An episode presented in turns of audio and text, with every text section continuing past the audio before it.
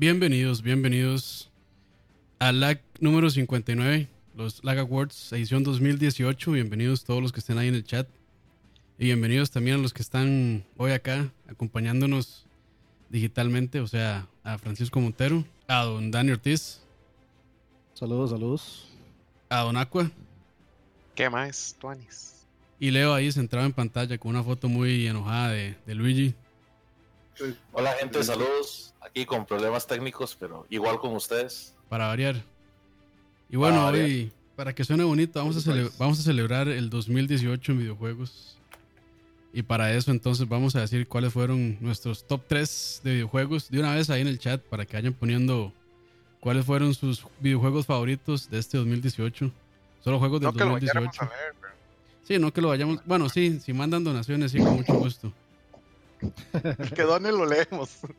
Pero sí, gran año este. Me parece que todo el mundo decía que iba a ser imposible superar el 2017 y no sé, siento, siento que Luego atacó la nación de God of War. Sí.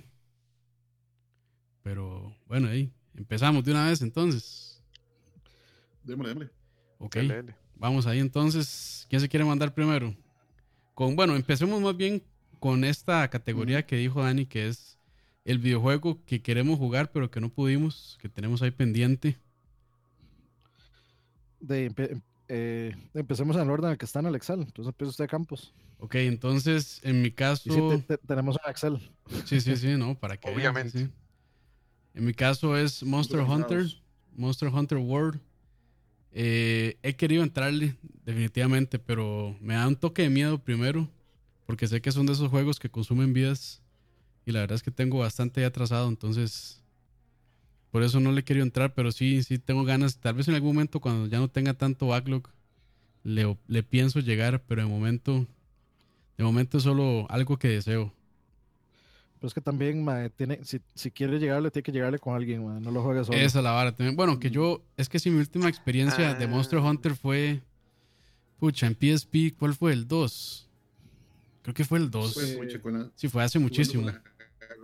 O el, o el Heroes United, tal vez. No, el mío sí fue, el mío sí fue en PSP. No recuerdo cuál, pero sí fue en PSP. Yo, ese es el primer Monster Hunter que juego. Me ah, pareció interesante. ¿Qué tal? o sea, me pareció interesante. Tiene ciertos toques ahí medios extraños en cuanto a las mecánicas de batalla. Muy japonés Y es más obtuso el original. El original del PSP okay. Wii son muchos. O sea, lo, lo sentí Está más abiertico. Ah, ok. Yo lo sentí un toque tieso a veces, pero. Pero digamos, sí es cierto que tengo tengo como dos meses de que no lo toco. O sea, lo compré, lo jugué unas tal vez 10, 15 horas y no lo, he vuelto a tocar. Lo, que sí, solo. lo que sí he escuchado mucho es este de que muchas mecánicas las no las hicieron más fáciles, sino como que hicieron esto que dicen como quality of life. Que había muchas cosas como afilar los, las armas y demás. Que era bastante engorroso antes, que ahora lo hicieron un poco más sencillo. Entonces que es como aparte de eso, como que quisieron eh, masificar un poquito más eh, el, ¿cómo se llama? O sea, el acceso al juego, que sea más sencillo para gente que es bastante nueva. Que no había jugado antes, sí. Ese, pues, como se cuento, siempre he tenido un, un, nivel alto de entrada. O sea, si usted comienza a jugar de cero y puede entrarle a uno de PSP o a uno de 3DS o al, de Wiki, que de por sí un, scaling de los de 3DS, el juego tiene una barrera alta de entrada. este que más que Quality of Life es una occidentalización del modelo, porque sí lo hicieron mucho más asequible y probó ser lo correcto, porque que en ventas de Play 4 y en ventas de Xbox One, ¿verdad? Claro. Pero sí, bueno, ese fue el mío. Este, por cierto, gracias a gracias a Inafune Sama que donó dos dólares. Muchas gracias. Dice que Gotia Konami. trigger, trigger. Pero sí. Este, entonces, siguiendo con la lista, sería don Francisco Montero. Bueno, pareciera ser el. Pero eso obvio por las razones que voy a expresar. Este, me toca jugar God of War, pero primero no tengo Play 4. Y en este momento, con el backlog que tengo, realmente no me hace falta en este momento un Play 4. Eh, yo soy de los que perfectamente se puede esperar que una consola deje de ser deje estar en, su generación primaria, deje estar en esos años este, fuertes para comprármela, digamos. Yo me compré Play 3 hace dos años y tengo un montón de juegos baratos y usados y no, tengo problema con eso. Entonces, ya en este momento hay bastante backlog en PC y en Switch, como para agregarme otro, que yo sé que hay un montón de juegos en Play 4, entonces me esperaré a que, no sé, salga, ahora que salga el 5, baje el 4 o me consigo usado, porque ver eh, Horizon no va a dejar de haber y otro montón de juegos buenos que están en, en, Play 4 no van a dejar de existir solamente porque el Play 5 salga. Entonces, ese es el que me toca jugar, pero ahí a esperar que haya tiempo y la facilidad de conseguir una consola, ¿verdad? Claro. Claro, claro. Que bueno, ahora, ahora tenemos muchísimo más que hablar de God of War. Entonces, pues ahí, ampliaremos, ampliaremos. Podemos dejarlo ahí. Sigue Leo. Es vacilón porque estoy viendo que según esta lista que nosotros tenemos de los juegos que no hemos podido jugar, por lo menos uno de nosotros ha jugado la versión que otro no ha podido jugar. En mi caso, el, juego que no he podido jugar y que quiero jugar es Shadow of the Tomb Raider, que es el último de la trilogía de reinicio de la franquicia. y lo quiero jugar porque he jugado los dos anteriores. El primero me gustó mucho, tengo que admitirlo que le saqué el 100% al juego. El segundo no me gustó tanto, el, el Rise of the Tomb Raider, a pesar de que lo había estado esperando mucho y que había salido en un tiempo exclusivo, un tiempo para Xbox One, no lo había podido jugar antes. La razón por la que no me gustó tanto fue porque en realidad no se sentía como un juego nuevo, más bien se sentía como una continuación del primero, se sentía como un DLC. De eso se trata, ¿no? No sé, no sé, es que a cierto punto uno espera que, no, un poco. De hecho, mi preferido es el, el 2. El Rise. Sí, el Rise. Y, el, y para mí el más flojo es el 3. y eh, justamente eh, Campos me ha comentado que pues el 3 no llenó mucho las expectativas de él, pero pues de todos sabemos que, que Campos es una persona muy exigente y no. cuesta mucho llenar sus expectativas. No, no, es que sinceramente creo que el cambio que hicieron es que lo está desarrollando... Eh, era Crystal Dynamics, creo que era Crystal Dynamics los, los dos primeros. Y este último, el tercero, pasó a ser desarrollado por la gente de Deus Ex y eso me emocionó mucho, pero siento que eso no le benefició en realidad. Que son los de Eidos, Eidos Montreal, me parece que son los de los de Deus Ex. Eh, o sea, se siente que hubo un cambio de dirección eh, bastante notable y siento que sí le afectó eso un poco. Porque para mí, del, del, 1 al 2, sí, o sea, si hay un avance eh, notorio por lo menos en ciertas mecánicas, pero del 2 al 3 hay como una desconexión, creo. O sea, por lo menos eso fue lo que yo sentí. No es un mal juego, pero sí esperaba mucho más en realidad. Quién sabe si tal vez lo que esperaban metiendo esos otros mayas era de quitarle ese estigma que tiene ahora de que esta hora es un charter, básicamente. Tal vez sí, pero de hecho hay mecánicas en el 3 que son muy similares a las de Uncharted, entonces no sé si por ese lado bien, pero sí. Este.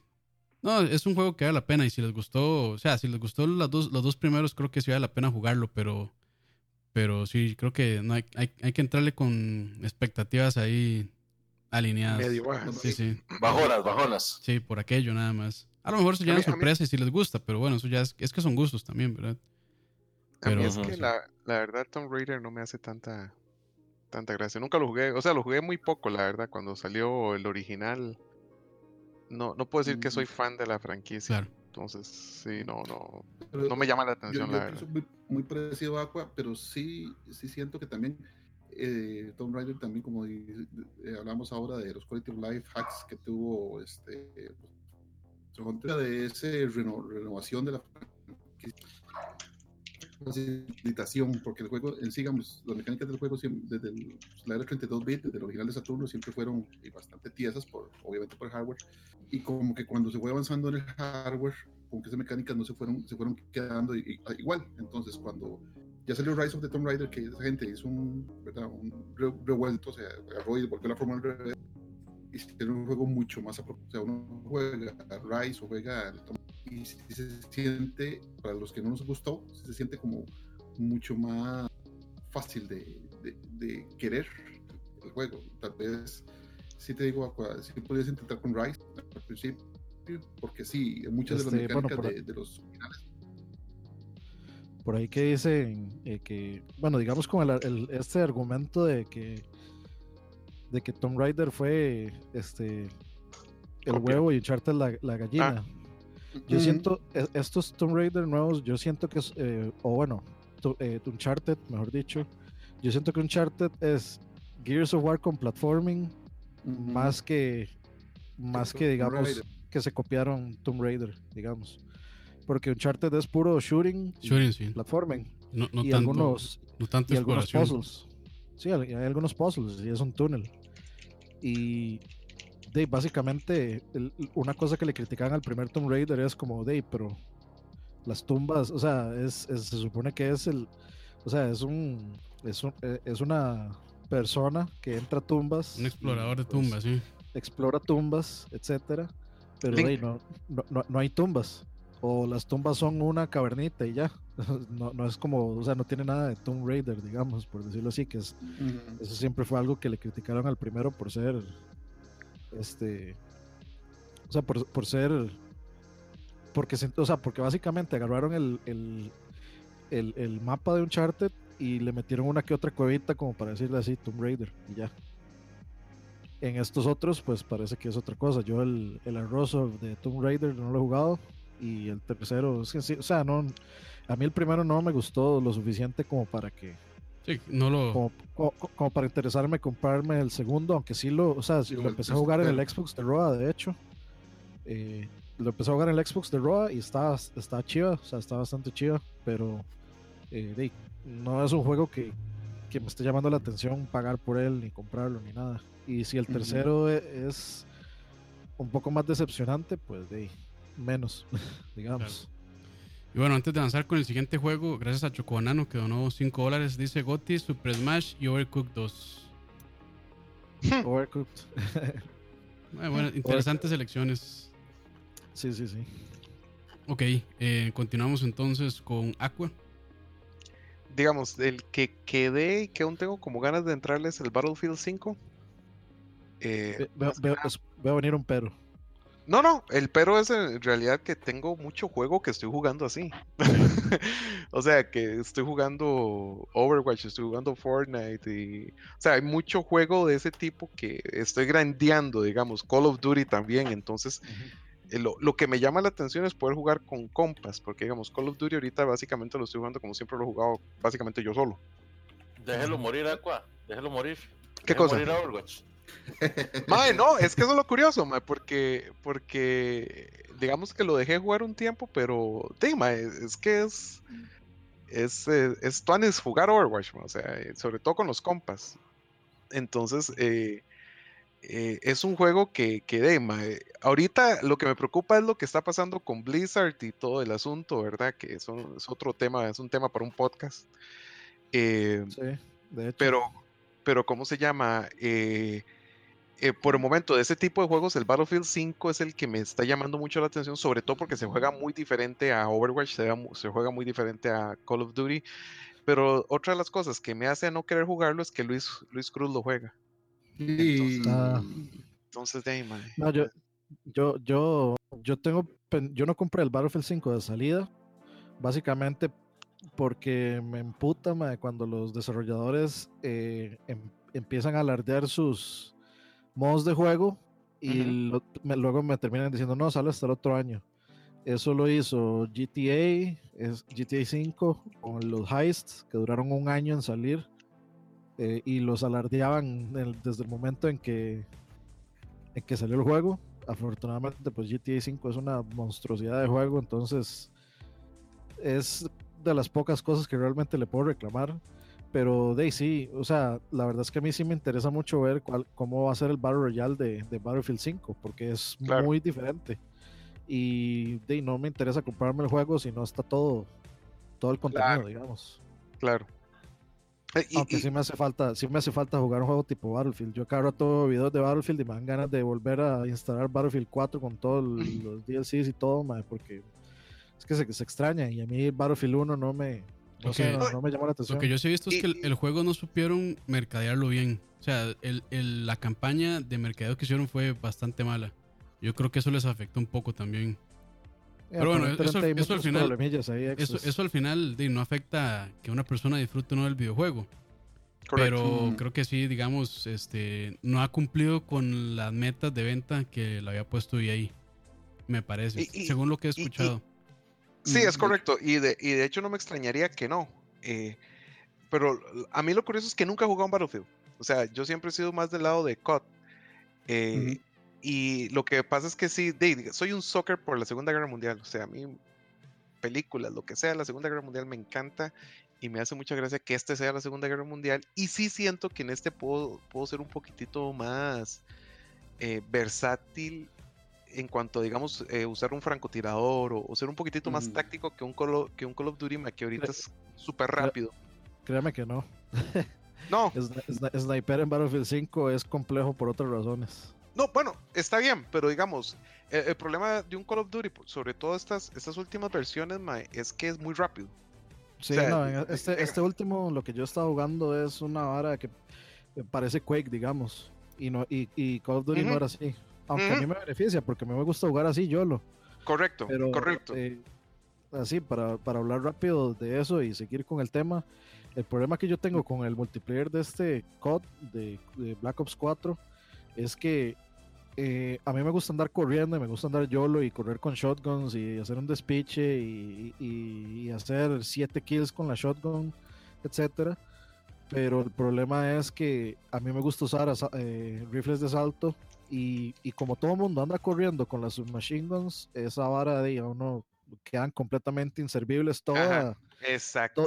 dos, o sea, como dos líneas de, armas que son los assault rifles y los tactical rifles que son quedan de adorno, porque todo el mundo, si usted no anda corriendo con una submachine gun, no va, a ser, no va a lograr ser relativamente competitivo, digamos. Y, y, el problema es que, digamos, eh, tal vez un poquito, donde puede ser un poquito más uno en ese RAI es el blackout, eh, pero, o sea, el modo este, eh, pero ese también tiene su toque, Mike, que, que sí, sí, puta, Mike, porque hecho el otro completamente distinto, sí. correcto, y de hecho el otro día estuve jugando y, me fue súper bien, pero entonces el problema es que tenés que caer y tenés que encontrarte un rifle de francotirador para poder eh, este, hacerlo. Entonces hay, habrá partidas en las que te matarán antes de que encuentres un rifle de esos o, no. Entonces, eso es lo que me está llamando ahorita la atención de Battlefield 5, que siento que puedo tener un chance más de, jugar un poquitito más calmado, un poquitito más táctico, un poquitito más... un pace un poco diferente al de COD. Sí, es completamente otra cosa, eso sí. Sí, sí, pero bueno. Entonces, Battlefield 5, ahí pendiente para Aqua. Y finalizamos con Dani. Este, bueno, es un juego eh, que le he estado siguiendo la pista de hace rato, desde el anterior. Es en realidad una saga de juegos vieja, eh, que digamos está viendo como remakes, remakes y, y, secuelas. Se llama eh, Monster Boy and the Cursed Kingdom. Ah, desde, digamos, el arte, el arte me gusta muchísimo como se ve. Pero lo que, en realidad me, lo que en realidad me llamó la atención es también eh, quienes componen la música. Está Yuzo Koshiro, en, entre ellos Michiru Yamane. O sea, el top del top. Grandes. De, sí, sí, de compositores musicales están en eso y se nota, se escucha la música y es música que de inmediatamente así, videojuego, eh, videojuego de music, básicamente. Y las mecánicas están muy chivas, se ve muy chiva el platforming, este, los, puzzles, digamos, de avanzar cambiando a los diferentes monstruos, digamos, eh, que todos tienen diferentes habilidades y todos tienen diferentes cosas. Eh, me parece muy chiva, me parece este, algo, algo que tengo rato de ganas de querer jugar y no he encontrado algo así, porque todos los juegos que intento buscar que son así son este, como, digamos, como Dead Cells eh, procedurales y aquí y allá. Está de moda ahora, sí. a mí ya lo procedural sí me tiene cansado. Eh, en, los juegos retro ya lo procedural me tiene cansado porque, o sea, uno siente como que a veces uno quiere algo más, eh, más directo, como que el challenge, como que el, el reto sea este eh, pura, digamos, destreza con el control o cambio de, como Guacamele, para poner un ejemplo, digamos. A mí esos son los juegos que me gustan, no que yo pierda y me cambien todo otra vez, etcétera, que eso es lo que he estado viendo muchísimo últimamente, entonces eh, lo tengo pendiente, estoy viendo a ver eh, estoy viendo a ver eh, dónde lo compro, si lo compro en Play o si lo compro en Switch. Eh, me interesaría comprarlo en Switch, porque de, en la pantalla ah, es un muy buen juego portátil y lo quiero físico. Entonces estoy pensándolo todavía a ver de dónde De hecho, yo tengo el Wonder Boy, el que estaba antes, digamos, la, el remake, la antes, el Wonder Boy de Dragon's Trap, y es muy, muy bueno. Lo que pasa es que el juego, pues es, es un es un remaster, no, más que un remaster, es una reedición del clásico de, de, Genesis. Y de hecho tiene la opción de que usted puede hacer como un switch back al, a la versión original.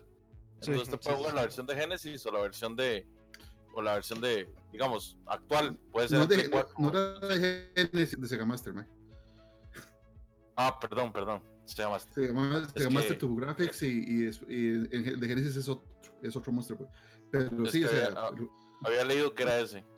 Bueno, la cuestión es que eh, el juego es muy entretenido, pero sí llega, llega a una parte donde si usted no tiene muy claro qué es lo que tiene que hacer, el juego no se lo dice, el juego no es tan... Mm, no lo agarra a la mano. Un juego viejo de ese estilo. Exactamente. Para, para, mí este es un mejor, digamos. Sí, claro. Sí, o sea, eso, es lo que yo espero en realidad. Mm. Ok, entonces ahora sí le entramos de lleno. Vamos entonces con el top 3, o sea, con nuestro tercer juego favorito del año. Voy a empezar yo. Y es Hitman 2. Hitman 2, esta también juego mal mercadeado, siento yo. Pero excelente juego yo, yo no sé si mal mercadeado, pero es que es un juego que yo creo que no ningún tipo de mercadeo va a ser como que le llame la atención, es muy nicho simplemente. Bueno, sí, más o menos, no, no siento que sea tan de nicho. O sea, claramente sí está en un nicho de, gente que le gusta más el sigilo, porque es un juego de sigilo. Pero, este, digamos, siento que la gente se confundió un poco con el Hitman del año que fue antepasado, pasado, que era este episódico. Este, y tras de eso entonces decían que si ya que si ya tenían el Hitman 1, entonces que ya iban a tener acceso a no sé qué de aquí. Y este además le pusieron un montón de versiones, el Gold Edition, Silver Edition, no sé qué, y la gente no entendía muy bien si era que estaba comprando el juego anterior con estas pantallas nuevas o bueno, hicieron un poco de enredo y creo que sí se vio reflejado en las ventas. Sin embargo, el juego es excelente. Este. Creo que yo lo hubiera dejado en mi top 2 si lo hubiera jugado un poco más. De hecho, todavía lo estoy pasando. Y sí vuelve a esta, a esta eh, idea que introdujeron con el Hitman, eh, digamos, 1. Con el Hitman 1, que son como estas pantallas súper grandes este, y que se pueden. Eh, hacer las misiones o cumplir los objetivos de diferentes maneras. O sea, lo dejan, muy, lo dejan muy a la libre. Sí, es como muy sandbox. Y lo dejan, sí, muy, muy, muy, muy a la libre. Y yo, pues, realmente, bueno, yo soy muy fan del sigilo. Este, no tuve chance de jugar el 2, bueno, el primero, el Hitman 1, digamos. Pero sí le entré a este por recomendaciones de algunos podcasts que estuve escuchando y demás. Y la verdad es que este, me dejó muy, muy contento.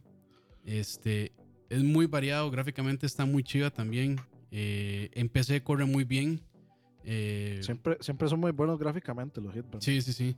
Entonces, y, y, además que, digamos, es algo, hace algo, o sea, el guion del juego es muy chistoso. Este, pasan cosas cuando se le acerca a NPCs, por ejemplo, este, hay uno muy famoso en, en esta pista de California que es un mae como vestido de un pajarraco ahí y uno se le acerca, entonces le dice que por favor le ayude con algo y eso va como desenvolviendo misiones secundarias dentro de la pantalla.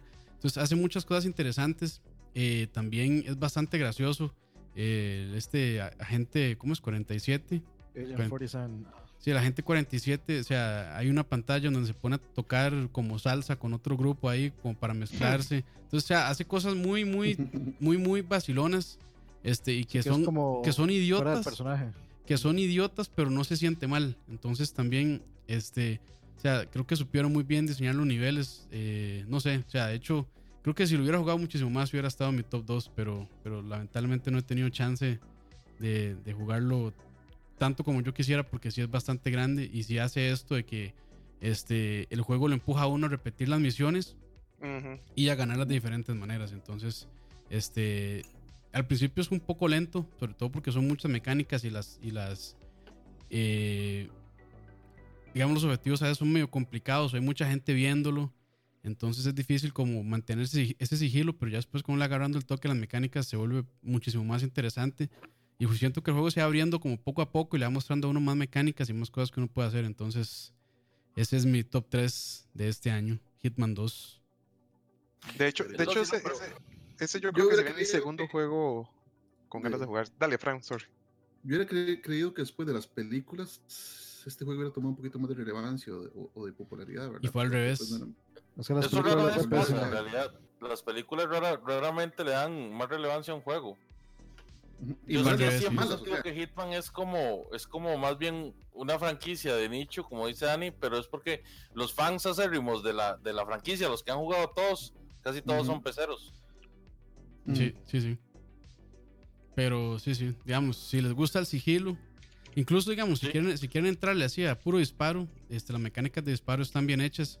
Claramente el juego no, este, no es para eso. andar baleando a todo mundo. pero si lo quieren hacer, se puede hacer. No puede jugar RAM. Sí, se puede hacer. Si uno, si uno lo quisiera, se puede hacer, pero no es. O sea, creo que no, es tan, no es tan divertido hacerlo así. O sea, no hay tanto reto en hacerlo de esa manera. No, no, de hecho la idea es como buscar la forma más creativa. E, es, es, un, es un acertijo, básicamente. Sí. tiene que ver cómo resolver ese acertijo. Ojalá de la forma más creativa posible.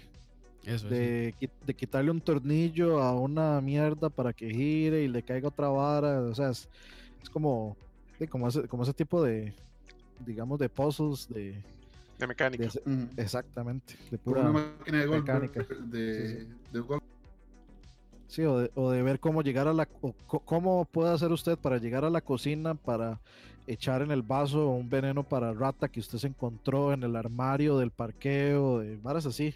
O sea, usted, usted hay un montón de elementos en el área que usted puede usar o no usar, que usted puede agarrar y al final tal vez usted no encontró cómo, cómo dónde se usaba, pero hay alguna forma de usarlo. Sí, los mapas son. Y los mapas son enormes también. Entonces, este, yo creo que uno puede repetir la pantalla miles de veces y sigue encontrándole cosas nuevas para hacer. Entonces sí, se vuelve muy, muy interesante. Pero sí, ese es mi juego del año. Ve, perdón, mi, mi, top 3. Top 3, Sagachat. El tercero del top, de su top. Entonces, continuamos ahora con Don Frank. Bueno, el mío es eh, como yonki de, de, la historia de los videojuegos, ¿verdad? Y más que todo de arcade. La colección de SNK, que salió solo para Switch. Este, lo que tiene este juego en particular es que de historia de SNK, que es un poco conocida, es antes del sistema Neo que es el que trajo y SNK. Y un montón de juegos previos a esa era, algunos ya como Paul, como Ikari Warriors, Athena y todo eso. Son, obviamente estamos hablando de juegos que tienen 20 más años, entonces obviamente no se espera que tengan ni los gráficos ni el sonido de los juegos de ahora, pero como juegos de arcade son juegos bastante entretenidos, son juegos, digamos, de ya puede decirse superadas, ¿verdad? Ya los arcades han pasado la historia y ese tipo de recopilaciones a mí me interesan mucho por su valor histórico y obviamente para, para jugar esos juegos y porque también rescatan esas de los videojuegos que he pasado ya, a uno dejan muchas enseñanzas, por ejemplo, como mencionaba anteriormente, estos juegos no tenían los gráficos ni la música impresionantes, pero tenían que enganchar con jugabilidad, tenían que enganchar con mecánicas, tenían que, enganchar con otro, tipo de, capacidades que tal vez ahora se nos hacen un poco invisibles, pero muchos juegos de ahora con gráficos de altísima definición y con músicas orquestales a veces los encontramos. Entonces, tal vez yo sé que Leo concuerda un poquito, porque Leo es como de mi con eso, ¿verdad? Gracias. no, pero sí, no, sí. Este, hay varios juegos ahí que son bastante importantes. Creo que este juego, que es la primera aparición de Atena, la Atena, la de King of Fighters. Eh, ¿Cómo se llama? Eh, Psycho Soldier, creo que se llama. Mm. Este, creo que es como de los primeros juegos que tenían eh, voz o una voz sintetizada, una hora así. Entonces, de, sí, para, para que le interesa toda esta de eh, recolectar varas históricas y tener estas versiones, especialmente las versiones de arcade, por ejemplo, la, la versión de Street Fighter, eh, que trae todas las versiones, todas las versiones son de arcade y otras de Mortal Kombat, porque son las mejores versiones, tanto en audio como en video, eh, son las son las mejores versiones. Entonces, de, para que le interese el coleccionismo y especialmente fans de SNK, de, pues es no, no, se puede dejar pasar, sí. Campos está vivo todavía. Ayudar Campos. Ahí está diciendo la gente que se me corta la voz. Si se me oye bien, no se me oye bien para sacar más el micrófono. No, es, es que yo creo que es como, como una cuestión de, de conexión que, sí. que como que se, como que se corta a veces.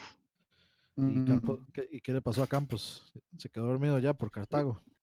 No, creo que Campos anda buscando el video del juego. Ah. Es que tienen que entender que ya a esta hora, pues de ya, ya el internet no funciona en Cartago, entonces. Sí, ah, me, llamaron del Brett, ustedes siguen nada más. Ah. Okay. Ah, disculpe, disculpe. Disculpe. Entonces sigue Leo. Este, sigue Leo. Bueno, de mi parte, de mi parte, este año ha sido súper difícil eh, en términos de que este año han habido muchos buenos juegos. Honestamente, el número 3 es Spider-Man. No, por, no porque sea menos bueno que digamos que los otros dos, pero sí es por un hecho de que, que estaba muy difícil y que uno, uno tenía que ir de tercer lugar. Spider-Man es por mucho mi juego favorito de, de superhéroes de cómics. Eh, cinemáticamente hablando es, es, algo maravilloso.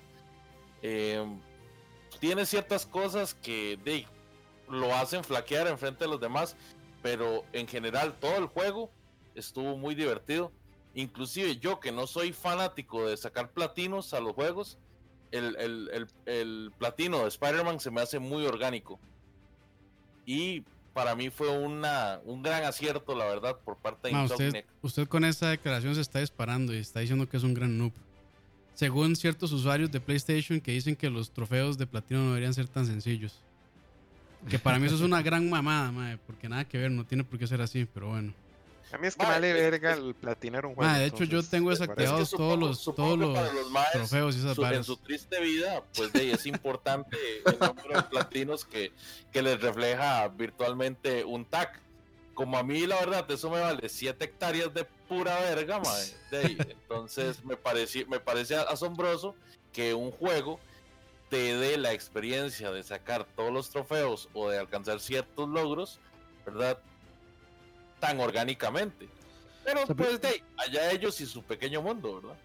Vivimos en una época donde a la gente le parece muy importante tener una cantidad muy grande de amigos o seguidores. Entonces, sí, por eso. No, es de extrañarse que. Por aquello no nos patrocina Pequeño Mundo. No es que nos patrocine Pequeño Mundo, tanto lo menciona Leo. Ah, este, así que de, no, es, es, como todo una, de, una competencia, ver quién la tiene más grande, ver quién colecciona más platinos. Si es, o sea, en cierto punto sí es este, eh, satisfactorio y si uno se siente bien cuando usted llega y completa el, el, todos los este, todos los trofeos, etcétera. Hay algunos que pues sí, lo, hay, hay varas desde muy estúpidas para mí, digamos, los eh, como peleé cien mil veces online. Esas varas a mí mm, me parece una estupidez. Pero los de Spider-Man, yo creo que al menos los juegos de Sony Open World, lo que hicieron fue como, más, sabemos, sabemos que los juegos Open World son larguísimos y son cansados. Hagan esto y ya, olvídense. Y porque básicamente usted platina el juego y ya no tiene nada más que hacer. Entonces, al menos en eso ellos han sabido, sabido poner bien los, los trofeos, que sí, sí son fáciles y todo, pero la verdad es que no hay nada más que hacer después de eso. A, mí es que el juego me parece que se controla maravillosamente. O sea, pasar, yo, yo lo llevo, Mike, un 10%, tal vez estoy súper al principio, pero me parece súper rico como se controla Spider-Man en la ciudad. De hecho, Mike, o sea, no podría pasar. O sea, lo que, lo que tenían que hacer, que era esto de, o sea, hacer el, este, navegar por la ciudad con la telaraña lo hicieron perfectamente. Y creo que esa era las mecánicas más importantes. De hecho, y o sea, creo que ya lo habíamos mencionado muchas veces y de hecho en otros programas lo han dicho, que es de los juegos en los que el fast travel no es tan importante, porque es tan divertido andar por la ciudad este, columpiándose que no es necesario usarlo. De hecho, yo no lo he usado ni una sola vez. De hecho, yo, yo, tenía pendiente esa vara de usar el fast travel no sé cuántas veces, porque no, o sea, no, no lo ocupo, no viaja rapidísimo de lado a lado. Y con suerte, por eso es un challenge. sí, sí, sí, sí. Y, a mí es que eso es lo que me, ha encantado este juego. O sea, me ha encantado lo, detallado del, mapa eh, y, lo, y lo sabroso que se siente viajar en, el, bichillo y lo bien que se ve. Yo sí siento que es una. muy bien para hacer un juego Play 4. Yo sí siento que es una representación eh, de Nueva York. Pero, digamos, en sí la ciudad sí la siento bastante vacía, aunque hay bastantes NPCs y demás, pero no, no es tan sandbox en realidad. Y, eso, no es, o sea, no creo que le afecte tanto, pero digamos que siento que es como un mundo abierto de generación pasada. O sea, porque ya hay mundos abiertos que son muchísimo más complejos. Pero, pero creo que este juego lo manejó bien esa parte. Con los landmarks y con estos bultitos, esas cosas. O sea, este, no es, no es malo, pero, pero sí siento que pudo haber sido tal vez un poco mejor en actividades. Que al final se vuelven un poco repetitivas algunas. Como por ejemplo cuando, cuando, cuando uno va por medio de la ciudad y le salen estos como estos asaltos o estos, este, estos carros y hay puntos, o sea, un punto que yo dije, ya no quiero hacer más esa vara, ya es demasiado. Ajá, ajá. Pero, digamos... Son, solo, son, como cinco por distrito. No, pero siguen saliendo, mae. Sí, después cuando usted avanza más, le tiran otros cinco. Sí, sí, sí, siguen, yo, lo que, yo, lo que, siento que hace bien el juego es el pacing, del pacing de esas varas, que no le tiran, o sea, que en vez de tirarle 50 de un solo, le va tirando de 5 en 5. Sí, lo van, abriendo, poquitos. Entonces se siente menos tedioso porque usted va haciendo otras cosas en el transcurso eh, y va cambiando. O sea, tal vez usted hace los 5. De hecho, lo que hacía yo es como yo hice todos los distritos de un solo. Sí. Entonces ya digo, ok, terminé con esto, entonces me voy a hacer otra cosa. Entonces me voy al laboratorio este, y me pongo a hacer las varas del laboratorio y esas cosillas. Entonces, eh, tal vez si uno, si uno va cambiando el pace ahí de, las actividades, se siente menos tedioso. El problema es que con el DLC ya uno sí es como, más ya, no, ya, ya no quiero hacer más. Ya lo que tengo entendido, el, el, DLC tampoco está muy bueno. A mí sí me ha gustado bastante ah, la, historia, pero las actividades, mm, digamos, más varas de Screwball y otras varas ahí que... Es que es, esa es la otra. Creo, creo que lo que el juego después de, del columpiarse en la ciudad, lo que hace mucho mejor, bueno, lo que hace muy bien es la historia. Para mí la historia es ah, muy buena, muy, muy buena. Mejor historia que incluso, no sé si está a la altura de Spider-Man 2, la película, la historia, así interesante. No, está mejor. Yo creo que está, mejor, sí. Está muchísimo mejor. sí. Sí, sí, este, y me gustó también que ya este es un Spider-Man bastante maduro, digamos, ya tiene años siendo Spider-Man y no es una historia de, de digamos, de origen, que hubiera sido, creo que no hubiera sido nada acertado. Si hubiera sido una historia de origen, para mí lo hubieran cagado. O sea, para mí que ya sea un Spider-Man maduro, lo hace más interesante también. Y, y, por cierto, o sea, eh, creo que no vamos a tirar tanto spoiler, pero por aquello también ahí tengan cuidado. Creo que vamos a ser cuidadosos, pero si se nos sale algo, sorry. Caso de que se nos salga algo, sí. Igual, los que no hemos, jugado esos juegos ya no nos afectan los spoilers. No, bueno, es, que es, que, es, que la, es que la historia sí, sí, vale la pena, digamos. O sea, la historia sí está muy buena como para que se la spoilen. Pero eso ya depende de, la, de las personas. Hay gente que no le afecta tanto, ¿verdad? El spoiler, hay otros que sí. No, pero no, vale. No vale la pena spoilerlo, la verdad. No, no, no, no, no, Especialmente si uno es fan de Spider-Man. Sí, no, si uno es fan de Spider-Man, sí, yo creo que es un la Es un exagerada de Easter eggs tiene este juego. Sí, de hecho, bueno, hablando de Spider-Man, la película está muy buena, la de, este, Spider-Verse. Into Spider-Verse está muy buena también, recomendada. Si les gusta Spider-Man, vayan a verla. Pero bueno, entonces para mí también fue un gran juego este. Eh, no llegó a estar en mi top, pero sí me parece un muy, muy buen juego. y, este, y creo que, si no estoy equivocado, y también lo que he escuchado es que como que esto es como el inicio de un mundo videojuegos de Marvel.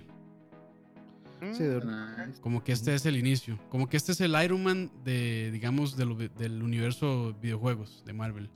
A lo que tengo entendido. Mm, ok. todo, todo bien con eso.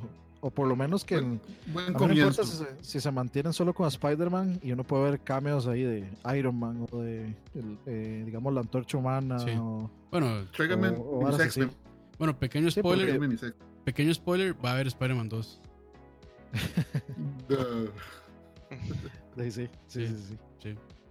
Pero bueno. Sigamos, Eh, entonces. Continuamos entonces. Sigue con- Aqua, Voy yo. Aqua con el número 3. Que va- vamos Uf. a ver qué, qué genera esa, No, no, y me vale verga si la gente no esa, le esa cuadra. opción de Aqua. De hecho, lo estuve pensando en cambiarlo en lugar, pero digamos, el mío, el tercero, para mí es Fortnite. O sea, Cambiarlo, eh, cambiarlo de lugar a dónde. Ah, puede que está más arriba, mae. Eh, mae, O sea, usted puede que no le cuadre. todavía. No, no, mae, y está bien. O sea, yo entiendo que la gente le, le- lo vea como juego de niño rata o lo que quiera. Pero, mae, eh, Epic ha hecho bien las varas. Ha hecho bien las varas a diferencia como Blizzard lo ha hecho últimamente con Overwatch. Y ha sabido cómo eh, eh, aprovechar el modelo de juego gratis y darle el valor a la gente por lo que pagan. O sea, para mí es un juegazo que, que puede que a usted no le guste, está bien, no hay problema. Puede que le guste más jugar este un, ¿cómo se llama? Un eh, PUBG o el mismo Blackout de, de COD. Eh, a mí la verdad me gustan, los Battle Royales me he dado cuenta que me gustan, pero Fortnite lo que hace muy bien es que mae, me parece que es un juego que, que ha evolucionado mucho. O sea, jugar, de hecho me está acordando que lo empecé a jugar más o menos como hace un año. Y ma, el juego es otra vara, es completamente otra cosa, las mecánicas son muy distintas, el juego se siente muy diferente a como se sentía hace un año, mae. Y tanto así que puede pasar un par de semanas que usted no lo juega, mae, y, y llega y se encuentra una vara distinta. O sea, es una vara completamente distinta, nuevas armas, de, nuevas situaciones, hasta ahorita acaban de meter aviones, eh, eh, puta, acaban de metieron una espada que quebró el juego como por una semana y la tuvieron que quitar, pero eso es lo que me gusta de como Epic ha hecho las varas. Epic no se pone en, en mierdas de probemos esto y después de Pasémoslo varias semanas tirémoslo, sí, sino que es mae, tirémoslo a ver qué pasa. Yo Y si, y si la gente se caga, se nos caga, de ahí se nos caga y, No, y yo, lo o sea, arreglan. y Yo, listo. yo, yo creo que, digamos, si una persona, o sea, no está de acuerdo con que este es un buen juego, y pues probablemente no lo ha jugado, o no sé, Correcto. porque para mí, o sea, y yo que soy bien malo y, y realmente tampoco es como que disfrute tantísimo jugándolo, a mí sí me parece que tiene mecánicas sólidas y que además Epic ha hecho algo muy interesante que es darle un soporte y este sí, oír un poco a la comunidad en cuanto a lo que ellos quieren, ¿verdad? este- darle soporte a un juego que es gratis, ¿verdad? Sí, sí, sí. Sí, primordialmente eso. Pero es que además de eso hay que reconocerle a, a, a Fortnite de que es un juego que en su, en su core, digamos, en su esencia, es lo que todo, todo videojuego debería aspirar a hacer. O sea, es un juego que pone a jugar a todo mundo. No Exacto. importa si usted, si usted es pro o si usted es noob, No, lo no que hay que- importa si usted tiene No, lo- tres años o tiene 40 o 50 años, usted puede jugar Fortnite. Que No, sea bueno lo- o que sea malo. Y lo, Mae, lo que es no, importante es no. que es un, es un servicio, mae. o sea, empezando por ahí es un servicio. Es un servicio, sí. Igual, Este- igual lo va a disfrutar. Y, y mae, es- este es un juego que va a definir eh, en la cultura de videojuegos por muchos años, mae. O sea, yo tengo chamacos del barrio que tienen 5, 7 años y me hablan de Fortnite. Y me preguntan y saben y los maes les encanta. Mae, o sea, este es el Mario Bros de mucha gente. O sea, eso es una hora que, que tal vez sonará raro para muchos, pero, pero mae, es el juego que le da- El efecto. En 5 o 10 años se ve el efecto de eso. Exacto, ma, este es el juego que le va a definir la infancia a mucha gente. Y, y mae, es como les digo, mae, es como nos pudo haber, a- haber afectado un Mario Bros. a muchos de nosotros. mae, O sea, es, es- y es un juego que, como, como les digo, no sé si va a estar en el mismo lugar dentro de un año. Pero Epic ha sabido sacarle plata. Es el juego más grande, yo creo casi que ya es el videojuego más grande que ha habido en cuanto a cantidad de gente que lo juega y la cantidad de plata Este que, año que está generando, mae. se tiró 3 mil millones de dólares. O sea, mae, es demasiada harina lo que, gen- lo que 3 genera. mil millones de dólares es demasiado. Y estamos hablando de un juego gratis. Que si usted Exacto. quiere no invertir ni un 5, no invierte. O sea, si usted quiere jugarlo de cero, lo juega. Entonces, Ujú. mae, e- e- e- es como les digo, desde un punto de vista de, de, de, de- de industria, o sea, como, como, como un desarrollador me parece perfecto, como videojuego como tal, tiene sus cosas que inclusive a mí me obstinan, como estar construyendo esas playadas, pero ma, a mí me, a mí me entretiene. O sea, jugarlo con Dani y con los compas es chiva, man. O sea, es cool. Es, es, como le digo, es un juego que, que, que no cansa, man. Y, y, para mí lo han sabido, lo han sabido manejar muy, muy, muy bien. La, la verdad es que, bueno, también uno nunca sabe, son, son los jugadores los que llevan el juego hacia cierto lado. Entonces, por ejemplo, el, que sea tan céntrico en, construir, eso es eh, gracias a los jugadores que se prefieren construir que construir y defender que, atacar, digamos. atacar después de construir. Pero, digamos, no solo eso, Dani, sino que también Epic, por ejemplo, para la gente que no le gusta mucho construir, ellos, bueno, pongamos un modo en este momento que sea a punta de globos y a punta de escopetas. Entonces, si usted construye mucho, no importa, lo subo un luego le pego un balazo. O sea, eh, el, mismo, el mismo Epic, al cambiando, pone modos distintos, que son muchos, y entonces ya la misma, el, mismo pero, a, qué pereza, la gente hace un fucking edificio, cada vez que uno le pega un balazo, ya no es válido para el siguiente. En el siguiente modo hay 50 más que están con usted y van donde usted va y van haciendo loco con donde usted va y siguen construyendo hay bazooka. O sea, lo que dice Aqua, y, y estoy muy de acuerdo, es Epic oye las cosas de las que la gente se queja y reacciona, y reacciona rápido. Y por un modo temporal no importa, inventemos esto, hagamos esto, y en 15 días ya no está, pero entiende, e, e, eso es, es ese deseo de, bueno, probemos algo nuevo, que a la misma vez es algo nuevo y a la misma vez no altera completamente lo que hace que se mantenga súper fresco el juego, sin gastar o sea, o sea, es que eh, eso es lo que más importante es, nadie está obligado a gastar un 5 en un juego que es el que más plata le ha ganado al desarrollador. Correcto. Agarren ese concepto, o sea, es casi, es inadmisible. El juego gratis que hace básicamente nada en plata como un rico MacPato. Entonces, sí, eso es, una, un avance para la industria. Yo, yo, quiero, yo quiero mencionar varias varas con Fortnite. Este, ok, la primera eh, de, esas, digamos, es el asunto de, pago. Eh, es cierto que este, que al final, aunque usted no tenga que comprar nada, la gente termina comprando, sí. Este, Es un asunto de, que la comunidad a veces se burla de los que no andan skins y todo, pero de, los pros andan sin skin por trolear, entonces. Exacto. Y al final también. nunca eh, no, no, este, al final el, el, juego te da la posibilidad de comprar este, el juego, el Save the World, y con eso si vos lo jugás lo suficiente, haces suficientes eh, V-Box para no tener que gastar un solo 5 nunca más. Entonces haces una inversión única y si mientras jugues el otro Ah, eso no lo sabía. Sí, de hecho, así, yo, he comprado los últimos dos Battle Pass. Apunte, solo jugar, el juego me ha regalado V-Box y solo compré una vez un Battle Pass y los últimos dos del dinero que he obtenido jugando regular. Sí, digamos que, digamos que usted no tenga Save the World, usted solo está jugando el Battle Royale. Exacto usted compra una vez el Battle Pass y el Battle Pass le da lo suficiente para usted poder pagar el Battle Pass siguiente. Sí, es cierto. Si, usted lo quiere, si usted lo quiere gastar, usted lo gasta. Si usted compra el Save the World, usted, eh, digamos, yo tengo un amigo que tiene como 1500 V-Bucks de jugar, de jugar un, o sea, de jugar por ratos. Y son misiones de, de survival, cooperativos, o sea, digamos, por poner un ejemplo tipo Destiny, algo así. Así es más o menos Save, Save the World. Lo otro es, este es el primer juego que tiene, que es este, digamos, omniplataforma. Todas están ahí. Usted puede jugar con quien, con quien usted quiera. Ningún otro juego había hecho eso. Y Fortnite fue el juego que los forzó a hacerlo, básicamente. Entonces, eso es, digamos, algo que no se le puede quitar. Es, un, yo, es un... yo lo que digo es que ¿Ah? el, el, modelo de negocios que implementó Epic para mí me parece bastante bueno, en realidad. Es, es, el modelo más justo. Es justo, sí. digamos. Ajá. Es, justo. Y eso es, lo, eso es lo único que uno pide, que sea justo. Yo, sinceramente, yo siento que la gente que dice que es un mal juego o que niño rata y así es que, o sea, probablemente no sea su tipo de juego. Y segundo, también hablan solo por hate. claro. solo, por. La gente se queja de solo la gente por tirarle, Solo por tirarle hate, man. Exacto, es que la gente se queja de la gente que juego. Eso ya te dice es que, eh, digamos, hay una vara con Fortnite. Incluso, mal, la comunidad de Fortnite siento que no es tan tóxica como otros juegos que son por ahí, que tienen también bastante popularidad. Entonces, hasta ahí, ¿verdad? O sea, siento que ni, siquiera es tan horrible en ese sentido. Sí, y es porque usted ni siquiera puede escuchar a los otros hablar. Sí, sí. Usted nada más habla con, su, con su squad y ya. Vamos a lo mismo, digamos, usted no puede negar de que Fortnite en realidad ha sido un milestone fuerte dentro de la dentro de lo, que es cómo se desarrollan los videojuegos.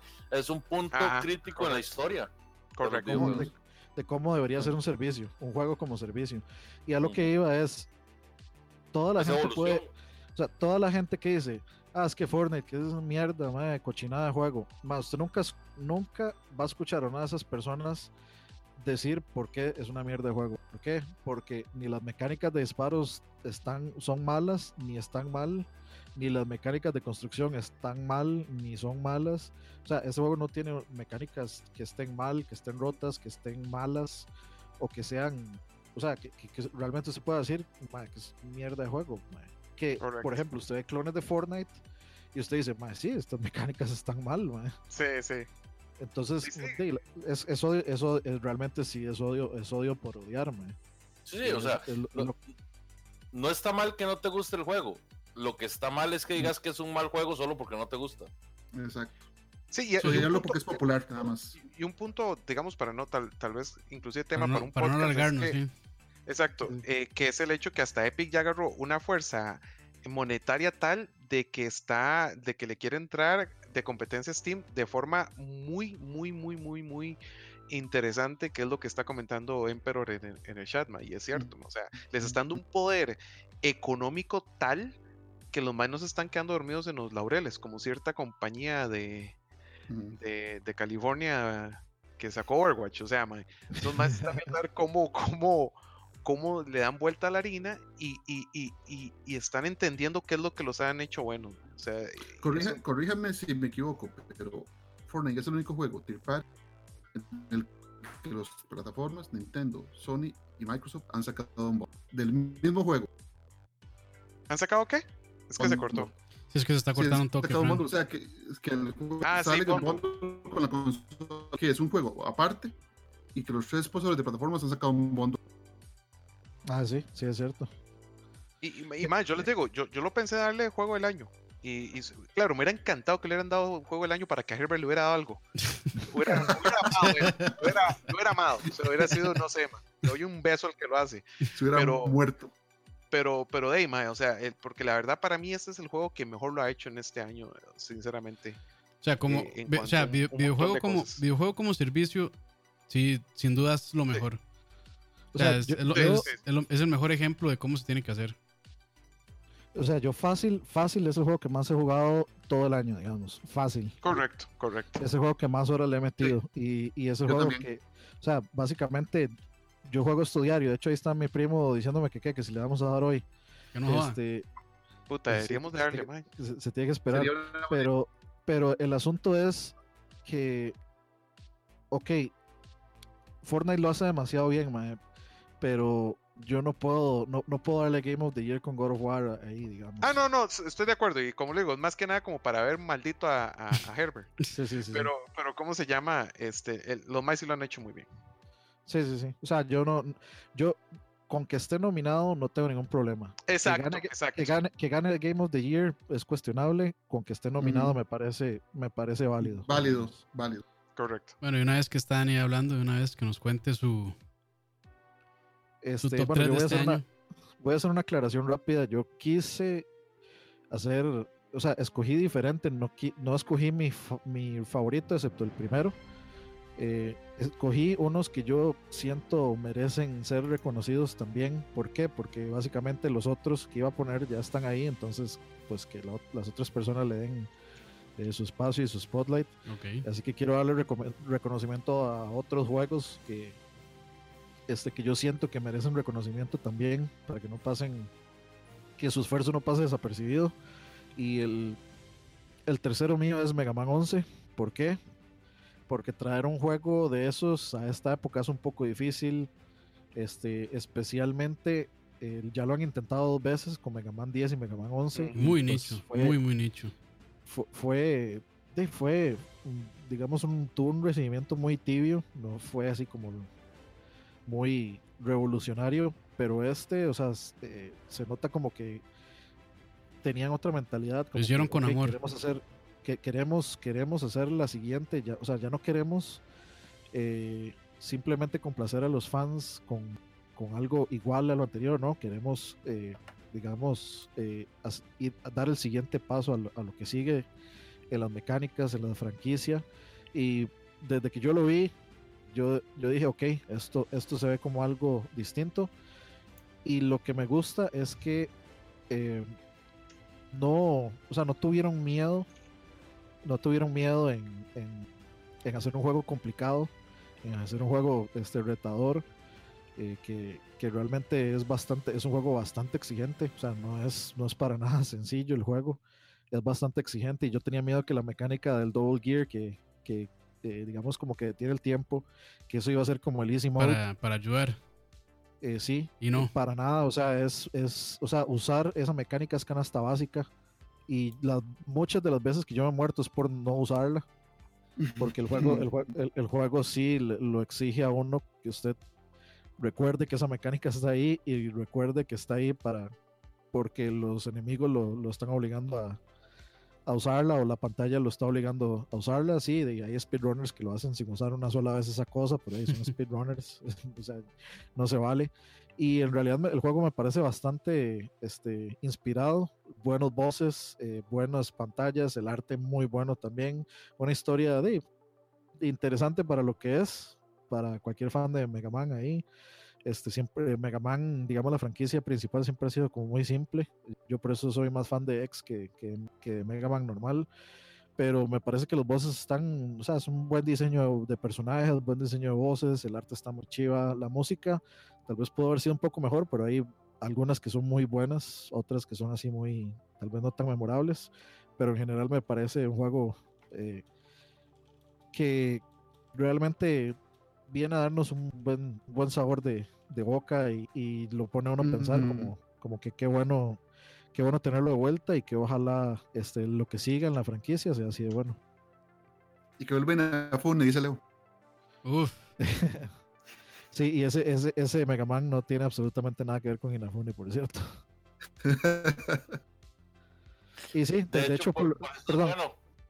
No, no, perdón. Eh, lo que dice Saúl, eh, también metí a Mega Man 11 aquí eh, por rescatar a Capcom, que me parece que tuvo un año bastante, eh, bueno. bastante eh, bueno, bastante ilustre, bastante bueno para nosotros como gamers. Se dejaron de muchas pendejadas. Hay que ver cómo le va a Devil May Cry con rumores y ciertas cosas. Aparentemente el demo que está en Xbox One, si no lo han jugado, jueguenlo. Este, aparentemente el demo está bueno, pero eh, toda la gente está preocupada por el asunto de las microtransacciones, así que de hay que ver. Lo han hecho bien con todos estos. A mí me parece que ninguno de los otros juegos de Capcom ha tenido cosas muy invasivas ni eh, de esas eh, prácticas de la industria que ya estamos mal acostumbrados, así muy malas, pero de hay que ver. Ok, entonces ahora nos movemos hacia top 2 y empiezo yo con mi top 2, que en este caso es Dead Cells. Uf. o sea, aquí para poner el videito, porque si no se quejan en el chat si no pongo el video. Pero bueno, Dead Cells, este, yo lo compré eh, desde, desde que estaba en Early Access y la verdad se veía bastante prometedor. Eh, y lo que más me gustó es que realmente escucharon a la comunidad también. O sea, eh, involucraron muchísimo eh, los comentarios que la gente hacía. Eh, y se, se, vio una evolución bastante interesante desde que salió en el Access hasta que ya salió este año para, creo que ya están todas las consolas, no estoy seguro si, si, falta alguna consola o no. Creo que están todas, pero sí, Dead Cells es un gran juego. Juegazo, y para mí, lo que hace este juego tan especial son las mecánicas. O tal vez, el, bueno, las mecánicas y el control. El, el control es como perfecto. O sea, se siente tan bien el control. Yo tenía muchísimo no sentir un juego que se comportara así eh, a como se comporta Dead Cells. Y aparte creo que logró darle el punto al roguelike, si se le puede decir de esta manera, junto con Metroidvania. Que las mecánicas de Metroidvania no son no, están, no son tan pesadas. En realidad no hay tanto backtracking, sino más bien es como eh, un ítem me abre nuevos, nuevas maneras de llegar a otros puntos, pero no hay tanto backtracking. que lo que a la gente no le gusta de los Metroidvanias algunas veces es el backtracking, o sea, tener que volverse y pasar por las mismas áreas una, dos, tres veces. Y este juego creo que le dio en el punto de adicción eh, buenísimo. Y además de que es de los pocos juegos en los que yo siento que todas las armas que le dan a uno y conforme se van avanzando también este, son bastante útiles y todas se sienten muy bien. Porque hay juegos que, por ejemplo, le dan, no sé, double blades o le dan un arco y a veces a uno no le gusta usarlo, pero todas tienen su toque, por decirlo de alguna manera. Este, y todas se sienten muy bien y todas funcionan de alguna manera y lo chido es que como le van dando a unos randoms, los, eh, esa es la parte como roguelike, digamos así, esa randomización de las armas, es que dependiendo de lo que le salga, si uno se va acomodando eh, el run, porque son runs como pequeños, tal vez de 40 minutos, una hora. Si uno es bastante bueno, dura menos o, o, tal vez no avanza tanto, pero por ahí anda una hora, 40 minutos por ahí para completarlo, dependiendo de la dificultad también. ¿Usted ya lo completó? Eh, me falta eh, la última dificultad, que ya, ya hasta ahí llego, ya está imposible para O sea, pero sí lo, se lo completó. Yo no lo he completado. O sea, yo, yo, logré, logré sacar, digamos, hay un, hay un modificador que son las, creo que se llaman, ¿cómo era que se llamaban? Celdas eran, o cells. No me acuerdo muy bien, y son cuatro. Entonces, cada vez que uno le agrega una más, es más dificultad. O sea, yo he llegado hasta el puro final con la, la última dificultad, pero no logro matar al jefe final. Es, es una caballada, ah, es, imposible casi. pero, pero sí, este juego realmente, o sea, la pega en todos los puntos. La música se me hace bastante interesante, aunque a alguna gente no le gusta mucho la música, pero a mí la música sí me gusta. Este, el estilo gráfico, que es como, este, es como en 3D raro, con sprites, no sé, es, es interesante. Eh, y no sé más, o sea, son tantas cosas que tiene el juego que lo hizo tan bien y realmente le dio, le dio en el punto de, de que la muerte, a veces si lo castiga uno fuerte, si uno pierde muchos cells, pero no se siente uno tan mal. Y uno sabe que si uno, que si uno murió es porque realmente hizo algo mal. Correcto, y de hecho, di, comento de una vez porque también es mi segundo. Claro, claro. Eh, a mí me encanta, y es un juego que inclusive le estaba oyendo a Jim Sterling decir que es de esos juegos que usted se muere y dice, ok, no, otra vez. Sí, sí. O sea, no, hay frustración, sino que es como, ok, me quise mal, ok, sí, me la peleé en esto, me la peleé en otro. Yo estoy en un punto en el que no entiendo cómo sacar otros poderes o, simplemente no sé si, si, si, si, digamos, yo por malo no he logrado llegar a donde tengo que llegar. Pero, sí, hay, eh, sea, sí, hay, eso es la parte Metroidvania. Tal vez le falta algún artefacto, mae. Porque son cuatro artefactos que uno le suelta ah, la historia. Correcto. Y creo que de hecho me hace falta uno que lo hace que uno pueda, este, como romper el piso. Y yo creo que debe haber como un double jump o, un, algo para subir paredes. Sí, hay un double jump y hay como un grappling, eh, grappling hook también. Ah, bueno, digamos, eso ni siquiera sé dónde podría estar. Pero el juego no me, no me no me frustra, que es súper interesante, porque ya en un punto así, probablemente yo ya hubiera dejado de jugar el juego y yo no sé cuántos runs de, intentar. Y, la verdad es que se, maneja muy, muy sabroso, mae. El control, el control de las cosas más tuanis de este juego se siente es, mae, sí, es, es, sabroso, mae. Ya cuando usted le agarra el ritmo, es un juego que se siente rico jugarlo, mae. es un juego que se siente cool, mae. Eh, eh, yo no sé si a usted le pasa, pero uno llega a tener armas preferidas. Sí, claro. Que eso, que esa es la única cagada, ma, que cuando a usted le sale un arma cochina al principio, ma, uno dice, ay, ma, qué cagada, a ver si me, a ver qué me sale. Yo, yo, no soy tanto, yo no soy tanto de escudos. No, pues, yo no uso cuando, escudos. Cuando me sale escudos, sí, los desecho y tampoco soy tanto de arcos, soy más como de mele, de espadas o de lanzas. Sí, ah, yo es que le he empezado a agarrar el toque a ciertos arcos, pero digamos, los escudos sí los ignoro. Entonces, me, encanta que el juego tenga esa posibilidad, como usted quiera jugarlo. Sí. Este, eh, sí, sí me gusta mucho que sea, que era lo que no le, como que no le sea tanta gracia a, Dani que está diciendo de, lo procedural. Me hace gracia porque más bien no sé qué esperarme. Es que, digamos, es, que la, la, manera en la que ellos implementaron aquí este, este algoritmo procedural es que hay ciertas áreas como que ya están como ciertos cuadros, digamos, del mapa definidos y lo que hacen es nada más variarlos. Entonces como que pegan cuadros diferentes, uno arriba, abajo, el otro, o abajo, pero digamos, las rutas para llegar a ciertos, a ciertas, a ciertos niveles es la misma.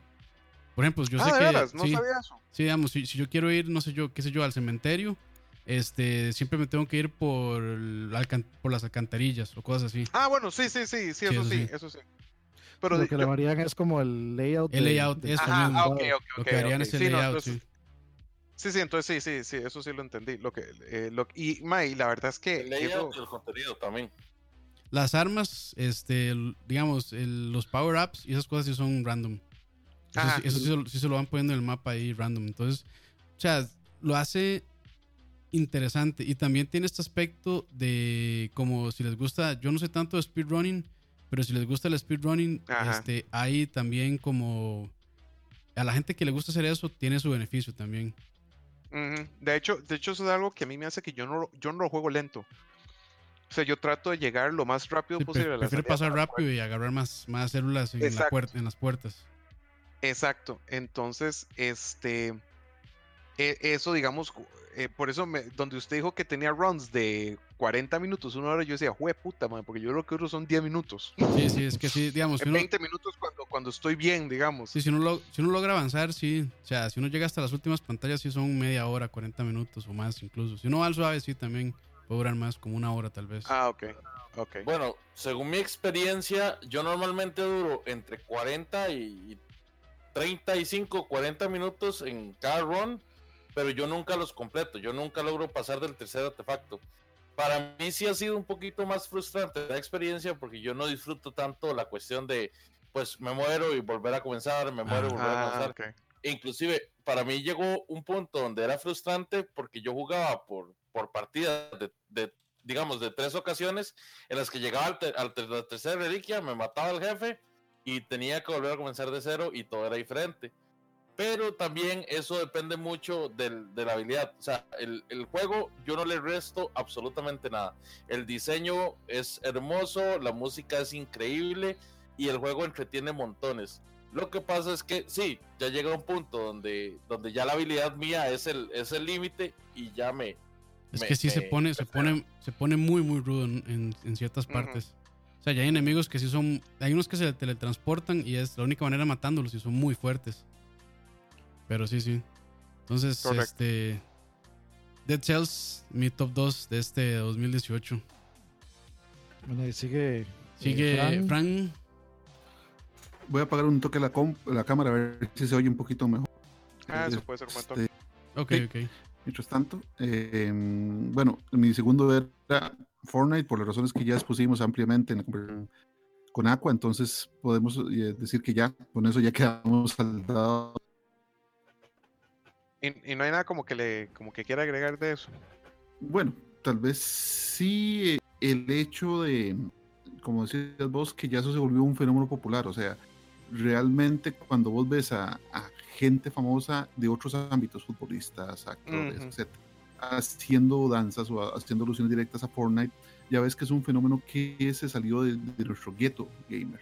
Entonces, aún así, ves que el fenómeno se expande más allá de, de nuestra área, lo que lo hace aún más grande, lo que lo hace aún más increíble.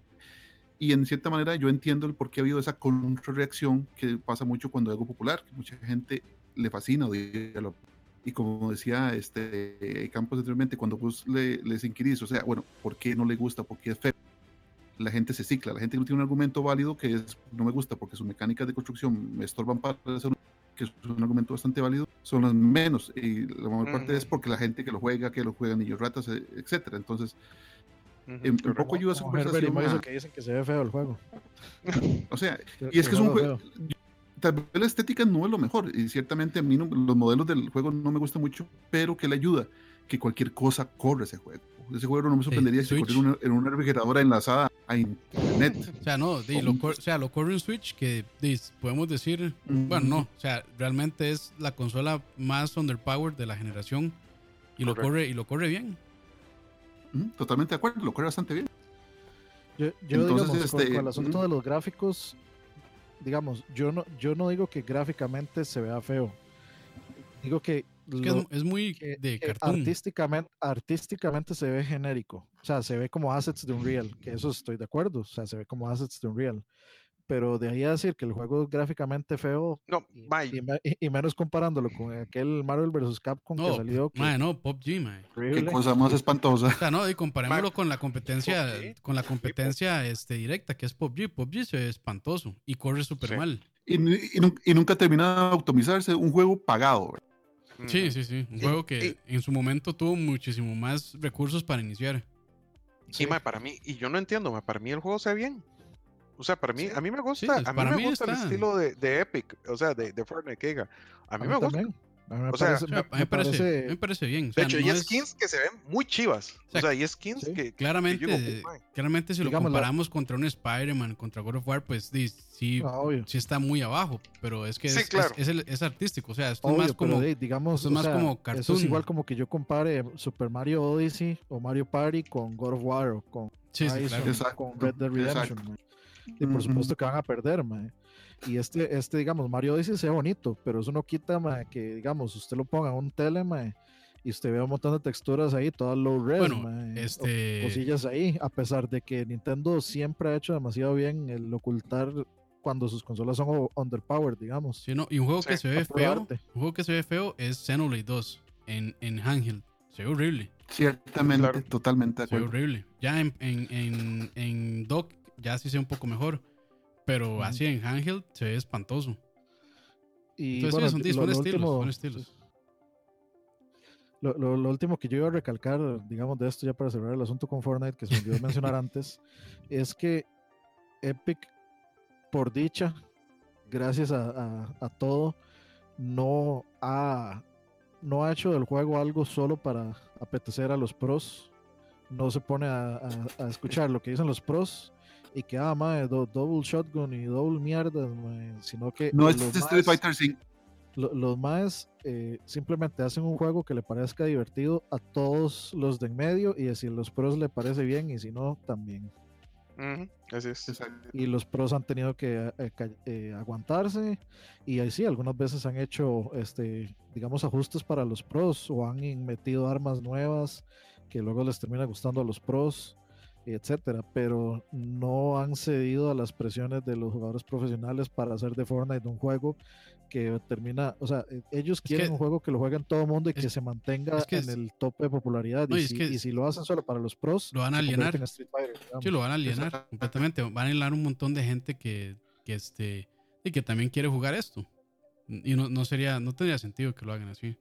Entonces sí, también, o sea, escuchan, pero hasta cierto punto. Correcto. Sí, sí, sí. Pero bueno, no sé si Frank quiere agregar algo más o nos movemos ya al siguiente. No, no, nos podemos mover al, al... Ok, entonces... Leo. Don Leo. Eh, bueno, el siguiente mío, el número 2, es Red Dead Redemption 2, porque el juego es para mí la perfección del open world honestamente el juego logra que uno de verdad, de verdad se meta en toda esta nota del, viejo oeste, ¿verdad? la narrativa del juego es perfecta. la música, los personajes, o sea, básicamente todo NPC que te encontrás, que te encontrás montones, eh, tiene alguna interacción que hacer con vos las misiones ninguna ninguna es tonta, ninguna es eh, no sé, absurda por llamarla de una forma. No, es, Noctis, Noctis, llevando zanahorias al ni raras rojas. Mandadero. Sí, mandadero, que es el típico, la típica misión, mandadero. A pesar de que también, también tenés misiones que pues, son submisiones, ¿verdad? Y que son como favores o cosas así. No son misiones que rayan en lo absurdo o que te hacen salirte como de, de, la idea que estás ahí. Eh, a modo de juego yo no tengo nada que criticarle porque cuando estás, eh, por ejemplo, cuando estás cabalgando sentís, sentís la dificultad de manejar un caballo, cuando estás en el bote sentís la dificultad de operar un bote, cuando estás disparando sentís como que de verdad estás utilizando un revólver viejo o una carabina vieja, un rifle viejo. Eh, el juego cumple muy bien con esto de, meterlo de meterlo a uno en toda esta todo este ambiente del viejo oeste La, el problema que tiene, el único pecado que comete el juego es que en realidad es tan bueno haciendo esto de meterte en el viejo oeste que si a vos no te gusta esa nota, no lo vas a disfrutar, lo vas a sentir muy Mm. trabajoso. Entonces, si a, si a usted no le gustan los western, los spaghetti western, probablemente usted va a llegar a un punto donde usted se sienta aburrido de la temática del viejo oeste, del, del tener que estar realizando las labores de ir a cazar fugitivos, de ir a robar caravanas, de ir a, a pastorear caballos, etcétera, etcétera. Lo, Ok. lo- lo que yo sí he escuchado es de el mundo. O sea, que aquí el, el personaje, lo que se lleva al show es el mundo abierto. El nivel de detalle que mete Rockstar, las animaciones que hacen, el- el- la atención al detalle increíble que tienen. O sea, eso, eso creo que es lo que a la gente lo ha, la ha vuelto más loca también. Y aparte de que tiene una Sí, narrativa, una narrativa bastante buena también. Como te digo, para mí es la perfección de la, de la fórmula de mundo abierto. ¿De acá alguien más jugó Red Dead o solo Leo? Yo no lo he jugado. Tengo ganas de jugarlo. Yo cuando salga. PC. si es que sale. Que sí va a salir, pero bueno, más adelante probablemente. De sí. Roa en algún lugar de México debe estar. Debe estar enojado porque no es nuestro top 1. Sí. Y, y cuando lo escuche, seguro va a querer. hubiera querido opinar, digamos. No, no, no, no es Herbert. No, no, pero eh, Roa, Roa- Roa sí se convierte en Herbert cuando se trata Cuando de se trata de, no, cuando se trata de Rockstar, man. Sí, Sí. sí, sí, sí. O Pero de no- emulación. Yo, yo la verdad, Todos, todos somos Herbert. yo la verdad agradezco, o sea, muy personalmente que no haya salido en PC en este momento porque tengo demasiado que jugar. Y este sí lo quiero jugar, pero, o sea, son de estos juegos que lo consumen a uno. O sea, uno lo agarra y son, o sea, tandas de, no sé, horas, de horas, de horas. O sea, y no estoy, no, no estoy, bueno, aparte que son muchísimas horas de campaña, o sea, es que uno se siente y son 3, 4 horas. Este, una persona normal, si es Dani, pues son 10, 15 horas tal vez. Este, Es así la de- misma yo, o sea, yo juego la misma cantidad de horas, lo que pasa es que lo- los juego más seguidos. pero sí. Sí. Este, ahí aprovechando también, este, bueno, saludos a todos los que están en el chat, eh, 58 personas, muchas gracias, están muy participativos. Ahí, bueno, dice saludos. Jeffrey que para él sí es el top 1 este juego. Y bueno, nada más quería decirles que esto es un programa de videojuegos, no es de anime, entonces por favor, eh, los que estén comentando anime los voy a banear. Gracias. Los voy a banear así on the spot. Eventualmente, eventualmente tendrá un subset, un subset de, de anime lag, vas a ver. Jamás. No, no, no. No, no, no. ¿Les, pa- les parece, ¿Les parece si hago un spoiler? Adelante. Dele. Esperen el próximo año este, una nueva sección de lag. Ah, sí. Ya lu- luego hablaremos Luego de daremos más detalles. Sí, sí, más detalles. Puta, pronto, pero me pero- tienen que dar los detalles a mí porque no sé qué puta están hablando. Ma, hemos estado hablando de se- esto, se- ma. se- no, se, lo voy a, ma. spo- se lo voy a spoilear. Se los voy a spoilear. Yo les, les sugerí a, a- tanto a Aqua como a Campos, Ah, que son creo que ya sé muy, muy entendidos en Sí, la sí, materia, es. que este, hagan un podcast, tal vez mensual, una vez por mes, Sí, sí. sobre curiosidades, sobre historias eh, del señor del, del mundo del Señor de los Anillos, de la, digamos, de la literatura Tolkien. Para los que no saben, para los que vimos solo las películas, pero por ahí vemos Del Más legendario. detalles. Sí, vi- videos sobre el Silmarillion o videos sobre el- todo la- el mundo expandido de Lord of the Rings. Eh, digamos, por ejemplo, hablar sobre todos los dragones que hubieron en, Ujú. en Sí. el mundo de, Tolkien, etcétera. Entonces, sí, ojalá les parezca a Tony la idea. Sí, Sí, sí, sí, sí. Pongan por ahí en el chat qué les parece la idea ahí. Van a decir que no porque quieren anime. So- so- Son un toque, Dani, Ah, son ah, toque, aunque, toque. aunque, aunque, lo- aunque digan que no, igual lo vamos a hacer, así que salados. Sí, exacto. O Sí, sea, sí, sí. Dani, son, son toque. O sea, yo quiero nada más decir que para que ustedes World vean, Premiere. en LAC Awards tenemos también World Premiers. World no solo el Premiers. Lorito- Sí, sí. Correcto. Es más, vea, o sea, ve- vea el patrocinio. espérate. Patrocinio. Uh, Ahí. Uf, Ahí está, papá. World Premier patrocinado por Tosti. World Premiere. Ahí está. Entonces, entonces Red Dead Redemption 2, eh, un merecidísimo segundo lugar en el top de Leo. Continuamos ahora con Aqua. No, de ya... había hecho Dead Cells. Exacto, entonces yo estoy feliz con mi segundo que es Dead Cells. Sigamos, entonces, entonces, digamos, entonces le toca a Don Dani que si tiene uno diferente. Este, el mío, fácil, Smash. Este, quería ponerlo ahí. ¿Por qué? Porque me vale un trasero las reglas de que se corta, de, o sea, para mí el año es el año, del primero de enero al 31 de diciembre. Al 31 de diciembre. Entonces, para mí, si entra Smash como te gusta. Y fácil, ¿por qué? Tiene la mejor colección de música de la historia de los videojuegos en un solo lugar. Oh, sí. Este, tiene ahorita, en este momento con ese Smash, no se, me, no se me ocurren muchos más personajes que meter que sienta que me hagan falta. Y simplemente es, es, es un juego con, ese, digamos, al principio cuando yo lo probé, que es como la discusión que teníamos antes, cuando yo lo probé en L3, era otra cosa. No es, digamos, este, este producto final. No tenía la mecánica de parry, por ejemplo, y no se había dicho nada sobre ese tipo de cosas.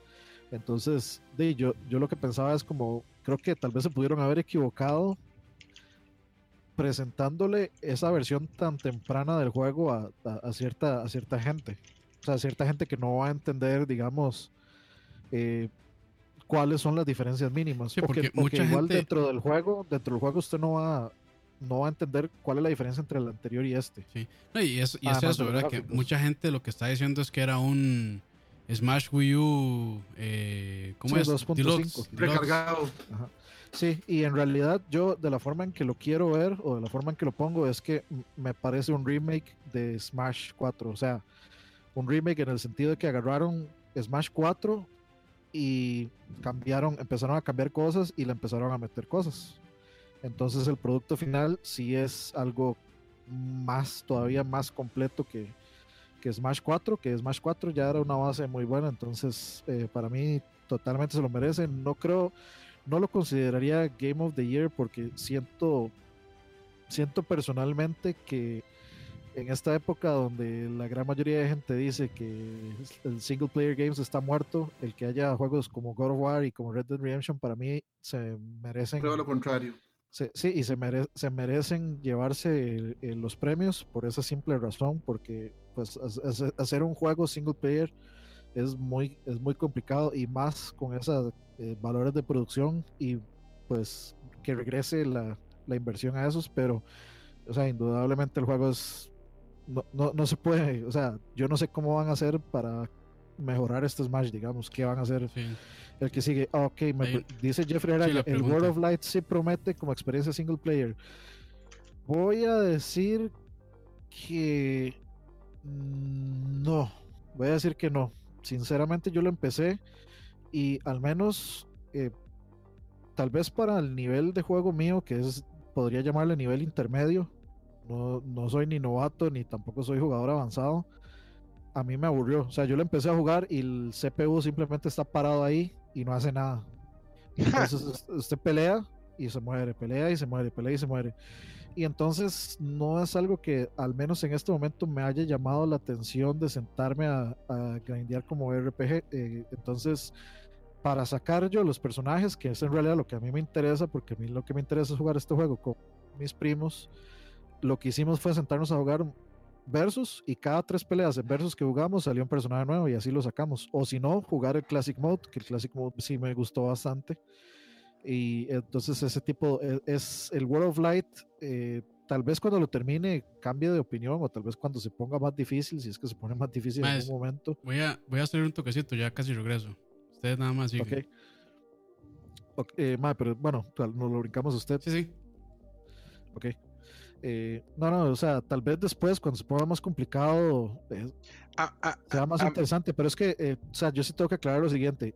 Yo, hay juegos que no juego solo, por ejemplo, Fortnite, yo solo, solo no lo juego, me da pereza, me aburre. como Call of Duty, por ejemplo, yo sí lo puedo jugar solo completamente. El, el TDM, Team Deathmatch, lo he estado jugando mucho. Smash es uno de esos juegos que yo no puedo jugar solo, me aburre. Me aburre. tal vez, y tal vez por eso es que yo no, o sea, yo creo que tal vez podría jugar mucho mejor de lo que juego, pero yo no practico, no juego nada porque simplemente lo uso cuando, cuando juego con mi primo. que pues mi primo, digamos, juega al mismo nivel que yo, entonces pues tal vez ahí, se, ahí es donde se mantiene, digamos, como el nivel, que, el, sí, el nivel que yo tengo. O por ejemplo, jugamos Wesley, la vez pasada Wesley se llegó donde mi primo, Wesley Sabretsu, que está ahí en el chat, saludos, se llegó donde mi primo y estuvimos jugando ahí hasta como una de la mañana y, todos andábamos como por el mismo nivel, entonces ahí es donde se mantiene la vara. Y, pero yo solo no lo juego, a mí me da pereza, me da pereza como meterme a entrenar y a practicar y Ahora, eh, todo eso. Eh, entonces tal vez el, hasta el momento puedo decir que a mí el que más me ha gustado ha sido el de Roll, el, el single player de Roll, porque era más un, digamos, un side-scroller platformer con peleas. Eh, que, que, esta vara que es simplemente mueva el muñequito a una parte, pelee, mueva el muñequito a otra parte, pelee, mueva el muñequito a otra parte, pelee en un mapa gigante. Tal vez eh, cuando le entre, como, como le gusta Campos, eh, encuentre, encuentre algo que me guste mucho, pero sinceramente no he encontrado como la motivación para jugarlo más de lo poquito que yo lo jugué. Y, digamos, yo, yo este es el primer Smash que juego. Así, que, que, que juego, que compro y que juego. A mí me ha gustado. Ahora, digamos, el, el World of Light, yo soy, o sea, sí, sí he visto que hay peleas que son bastante digamos, fáciles, eh, ya una vez que uno le agarra más el toque a la vara, pero digamos, a mí sí han habido unas que me han sacado la caca, pero probablemente es porque no soy diestro y, ya, digamos, ya cuando le entendí que hay ciertos movimientos, un toque estándares, digamos, eh, pero que, que difieren del personaje, digamos, eso yo no lo, no lo había no lo había comprendido bien. Digamos que había estado jugando solo con, con Kirby, básicamente, porque yo dije, ok, ya más o menos sé cómo usar este Mai. Eh, y ayer dije, mira, ¿cómo se sentirá jugar con Link? Entonces me puse a practicar Link y yo, ah, mira, es otro Rai. Entonces yo como primerizo, el World of Light me ha servido de que no lo siento rudo, pero entonces me permite precisamente practicar. Porque, porque no, no, o sea, Link es, el, es el héroe del pueblo, de hecho. En realidad Mario, Mario es el estándar para absolutamente todos los juegos de Nintendo. O sea, Mario siempre es el intermedio. En los juegos de en Mario Kart es el tiene los stats intermedios. en Smash es el intermedio. En, tenis, es el intermedio. En Party es el intermedio. En Mario es el estándar siempre, man. Y luego está Luigi, que Luigi ya es un es distinto. Pero, o sea, si, si, hay una vara, digamos, con Smash, digamos, yo por ejemplo, yo cuando juego solo, lo que hago es que me, me meto a jugar Smash normal contra el CPU en 9, que es lo más alto. Y digamos, ahí, por ejemplo, digamos, eh, por, por entretener a Herbert, que dice que ahora Link es el más OP del universo, y yo, ok, vamos, voy a ver si le creo. Entonces, escogí a Link, CPU en 9, y yo agarré yo Link. Eh, empecé a escoger mis personajes, digamos, que yo uso, Capitán Falcon, Luigi, y Samus y Dark Samus. Y Ken. Y, y con eso, digamos, yo en toda le ganaba a Link, con una vida extra y, algo gorreado. Con John Link le ganaba con dos vidas sobrados y nada gorreado. Entonces lo hice como, como un experimento científico para ver.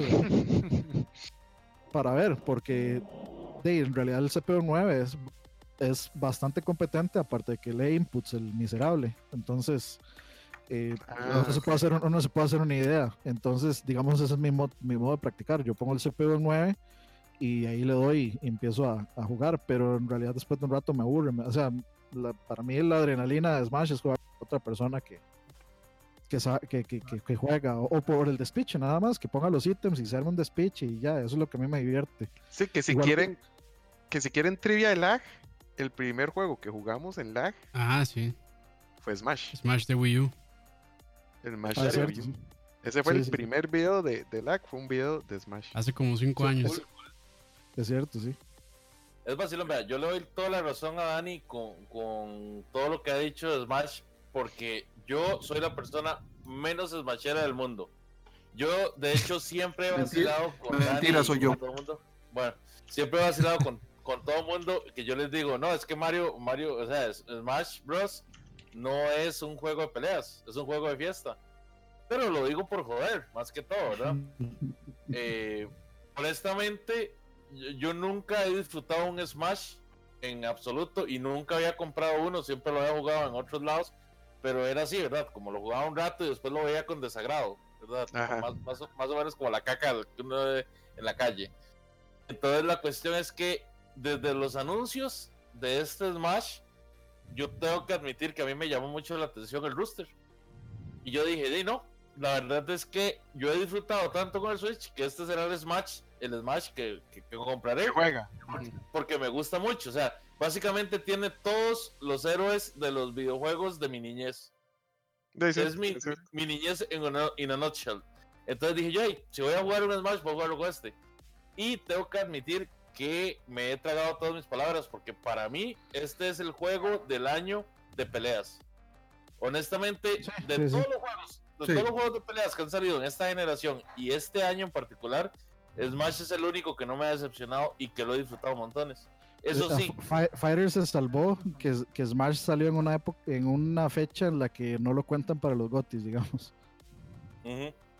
Eso sí, tengo, tengo que darle el hecho de que, de que sí, digamos, el juego acaba de salir y todo, pero para mí ha sido la mejor experiencia Fighter que he tenido este año. Oh, cool. Pero nada más quiero que quede claro que si es cualquier juego de, peleas, me los vergo a todos. Nada más quiero que quede. bueno, y sigamos porque ya casi vamos a llegar a la Citation needed. Sí, igual, igual ya nos toca top 1 y veo que casi que todos pusimos todos excepto todos excepto Frank escogimos el mismo. Bueno pero está bien escogí un buen primero. Entonces hagamos esto dejemos que Frank eh, empiece que hable de, su juego y luego como los tres eh, pusimos el mismo, pues expandemos los tres. Listo. Adelante, Fran. Bueno, este, para mí el juego del año fue una grata sorpresa también, porque primero era de un estudio que solo había hecho productos este, de, de nivel medio, un tipo de juego que francamente no se esperaba que vendiera con un presupuesto muy limitado, de hecho un presupuesto de, medio rango, con un compositor poco conocido y con, de hecho sí, o sea, Campos te, puede confirmar, un compositor poco, poco conocido hasta el juego y el MAE quedó en la boca de todo el mundo y para mí, francamente sigue siendo el soundtrack del año. Por más Go, por más este, sí, es un buen soundtrack. Sí, es un muy bueno. Es un excelente soundtrack sí, el juego tiene muchos, muchos, muchos, este, muchos toquecillos que mucha gente no le gustan, pero aunque más que efectos omisiones, porque esta vez estamos acostumbrados a que, a que cuando recitamos ciertos géneros haya mucho quality of life hacks o, muchas mejoras para hacer el juego más asequible, más manejable.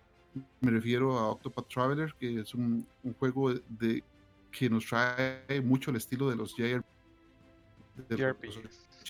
Exacto, con muchos con mucha sazón de tecnología de, esta época, o sea, el, uso del Unreal Engine en, esa, en, ese juego no, es... Gráficamente es una belleza. Gráficamente no es este, el principal punto, pero es la sazón exacta, o sea, uno ve ese juego y tiene la, tiene la magia de traerte a los, a los noventas, pero con un estilo, con una sazón, con unos efectos que vos sabes que en los 90 no podías, pero que ahora se ven tan naturales en ese juego que uno dice, pucha, ¿qué hubiera pasado si un Real Engine hubiera estado para Super Nintendo, para un Sega Genesis? O sea, es este, difícil. El juego eh, tiene algunos peros. Para mí, el padding que tienen los jefes es horrible. O sea, la cantidad de vida son esponjas de hit point y, eso frustra. Y aparte de eso, los escudos también.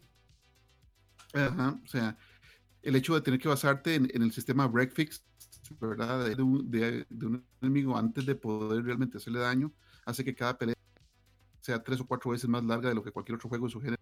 Y eso es un toque frustrante, yo lo, reconozco, a mí me frustra. O sea, es un juego que uno sentarse a, hacer una maratón de ocho horas de, de Octopath es terriblemente agotador. Es muy cansado. Sí, es muy, muy cansado.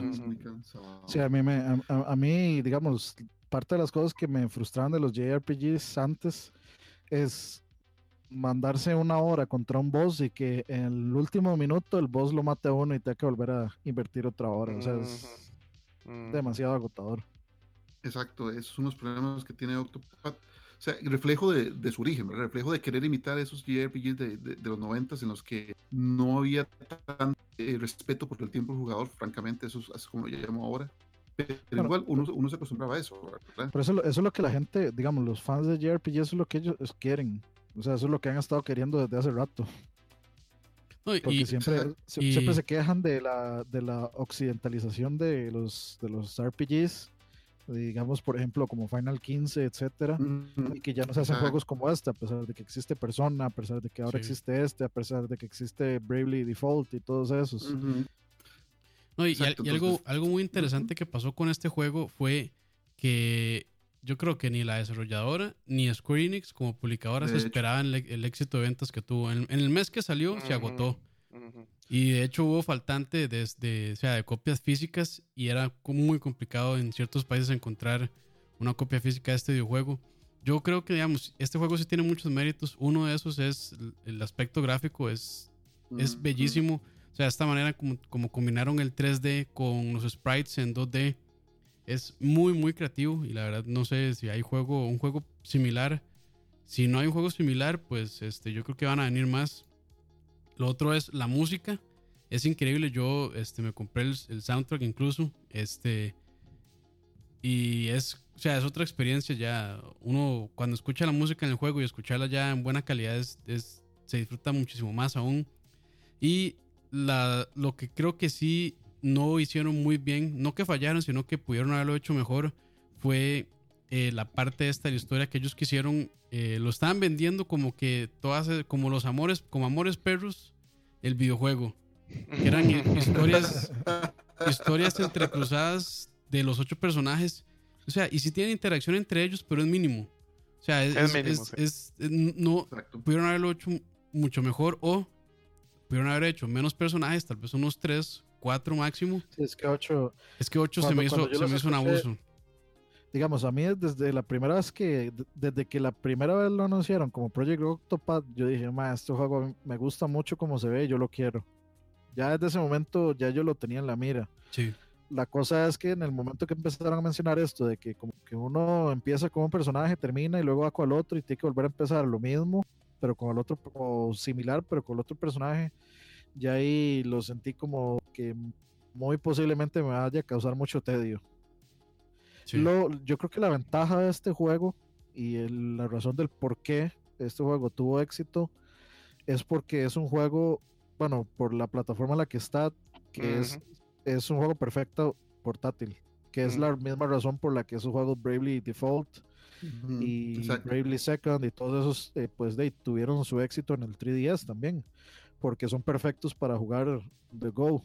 Eh, perfectos para viajes largos o perfectos para lo que usted quiera, más que para sentarse a jugar en el tele de la casa, sino para llevarlo. El problema es que yo no salgo de mi casa. entonces, de, yo voy a jugar aquí y hay muchas varas que, que, que, sí se me podrían hacer muy tediosas, pero igual el prospecto de tener un Switch es el que usted pueda estar jugándolo aquí y nada más usted se lo pueda llevar a otro lado. yo, yo, sí creo, que... Mm. Para mí, cosas importantes que, que, deja este juego es, primero, que este desarrollador con muy buena plata y con más tiempo puede ah, cosas increíbles. O sea, claro, este juego fue un presupuesto limitado con muy poco tiempo, o sea, realmente creo que fue un año y medio, fue muy poquito y fue con muy pocos desarrolladores y aún así fue un producto muy bueno. Tiene sus deficiencias, pero yo esperaría, ahora que Square mismo ha dicho que tanto fue así el éxito de este juego que ellos mismos agarraron a este equipo y los separaron solo para juegos de Switch. Dijeron que adelante ellos solo van a trabajar en juegos de Switch, ¿verdad? Va a haber, obviamente, muy probablemente va a haber una, una secuela posiblemente de Bravely por ellos otra vez.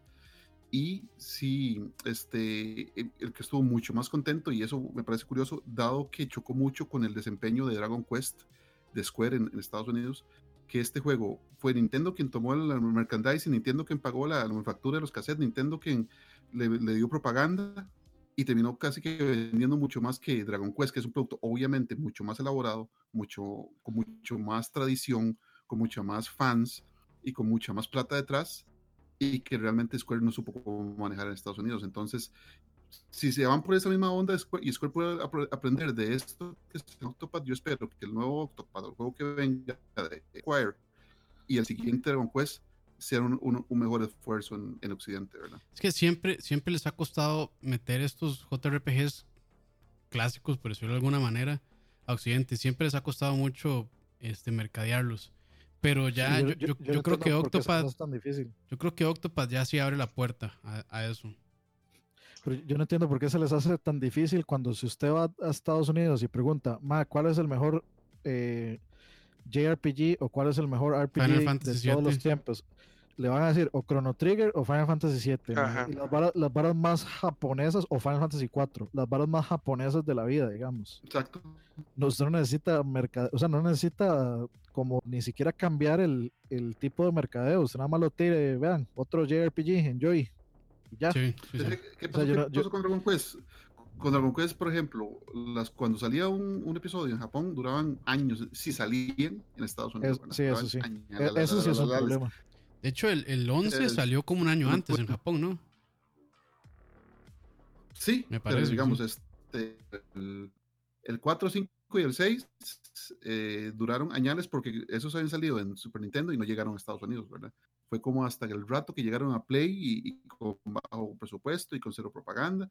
Ya fue como con el 7 y el 8 que empezaron Sony a meterle un poquito más, que vendieron bastante más, pero después fue otro montón de años hasta que Nintendo fue que dijo, voy a pagar yo por, el, por la localización porque Square no quería hacerlo. O sea, Square siempre ha sido bueno, es que sí, es que si no es Sony o Nintendo quien pone la plata, Square no le da la gana. Sí, siempre buscan ese apoyo, ¿verdad? De, de, de la marca. Exacto.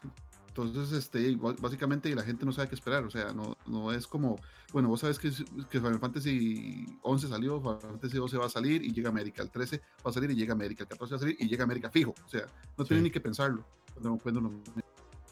Sí, sí, yo, yo sí creo que, digamos, este es un juego bastante recomendable para cualquier persona que le gusten los JRPGs. Este, hay historias medio clichés de los personajes, hay otras que son interesantes. Pero yo creo que, digamos, si les gusta el grinding y todo esto, o sea, lo que conlleva un JRPG clásico, lo van a amar, yo creo. Y, aparte que la música es muy buena y el estilo gráfico también. Entonces, ya con eso yo creo que tienen bastante para poder entrarle sin miedo. Pues sí. Y bueno, yo creo que ahora sí ya pasamos al, al top 1 del, al top uno del resto, que yo creo que ya, ya, ya pueden ir adivinando cuál es de Campos, de Leo, Aqua y, mío. Aqua, ¿usted ya lo, ya lo jugó? ¿Ya lo terminó? Sí, claro. Bueno, no, o sea, ni siquiera supe en qué momento usted se compró el juego, en qué momento lo pasó. No, hasta lo comenté en el chat y.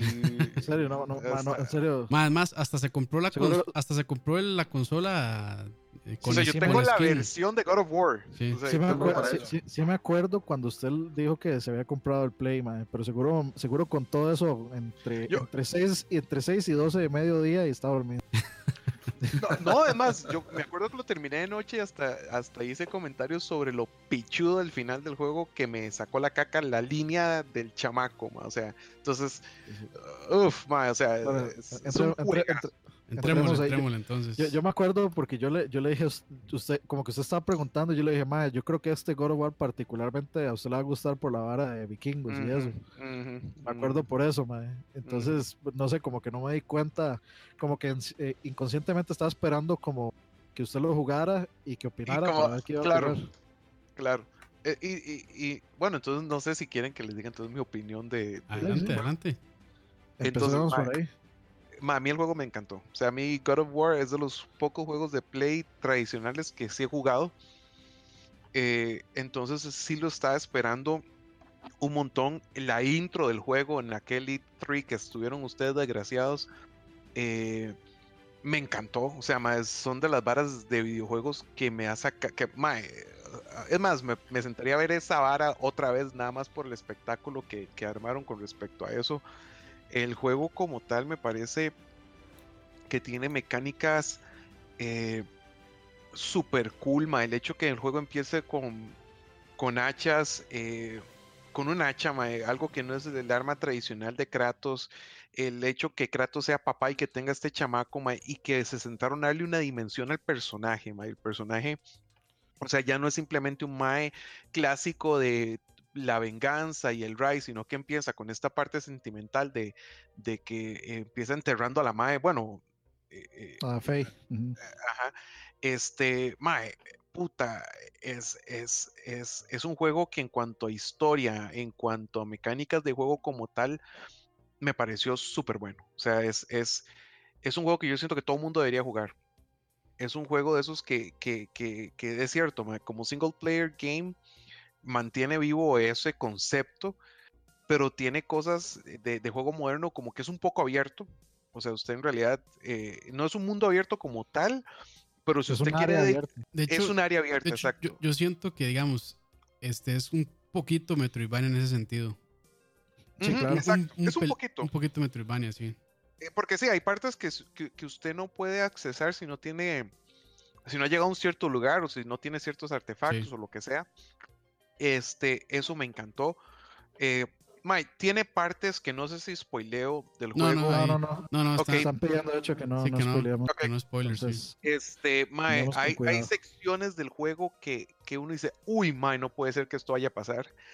Eh, y que me encantó. O sea, en cuanto a historia, me parece no la mejor historia overall. Digamos, a mí me hubiera gustado que hubiera ciertas cosas más, más como un God of War tradicional, pero. ¿Sabe por qué no? Eh, ¿por se qué? llaman secuelas y precuelas. sí, de hecho sí. dicen que la, secuela, la secuela viene así como. Ok, más, ok, más entonces. Todavía. Entonces, cool.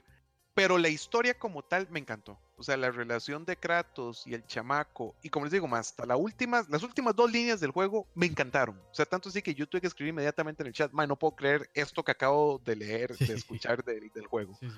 O sea, porque desde un punto de vista de historia, me encantó. O sea, yo dije, Mae, es, están solos.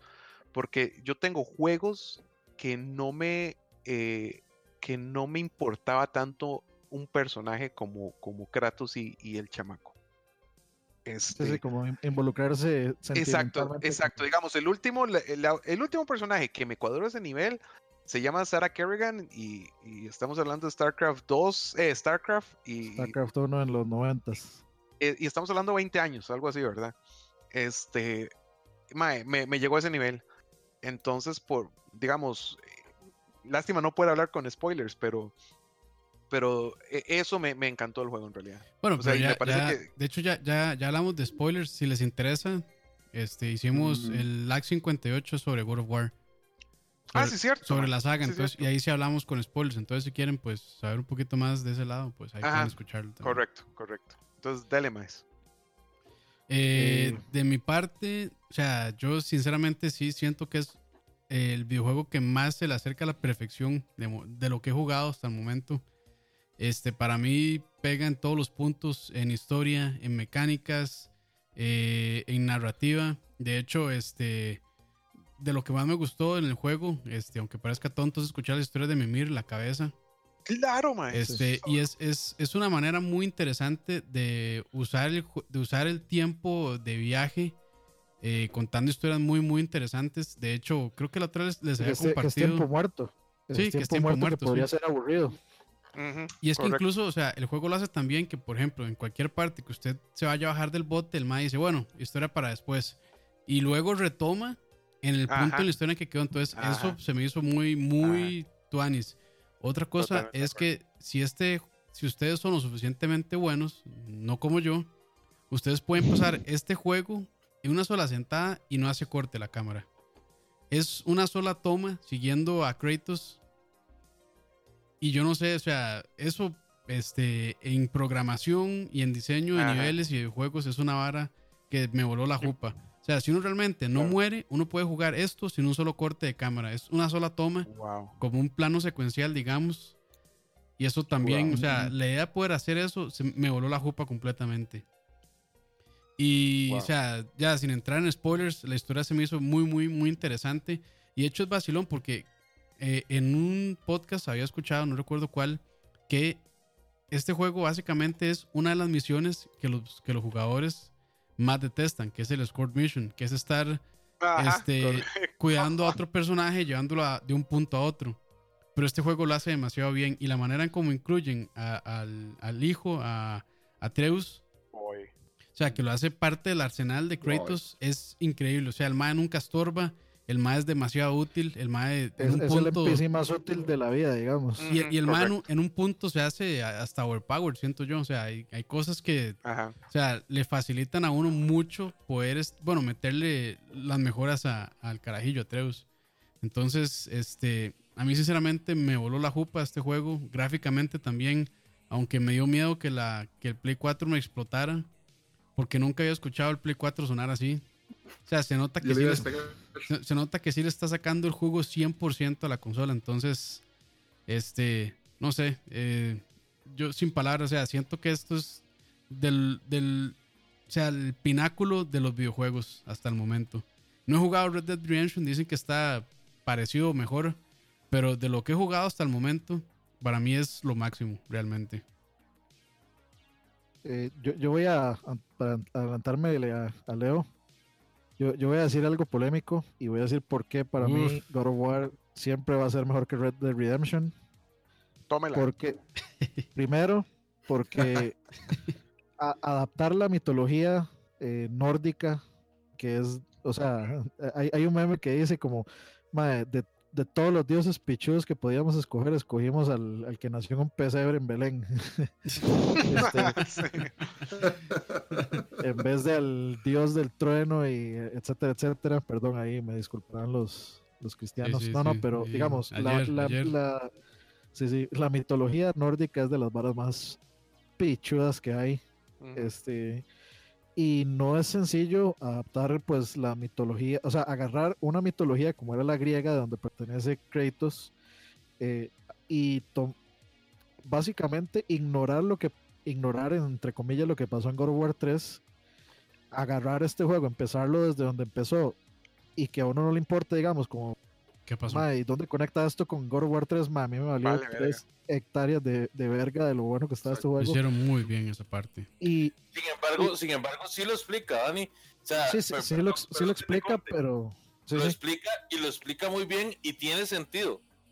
Pero lo explica en una, digamos, en una, digamos, cinemática de tres minutos.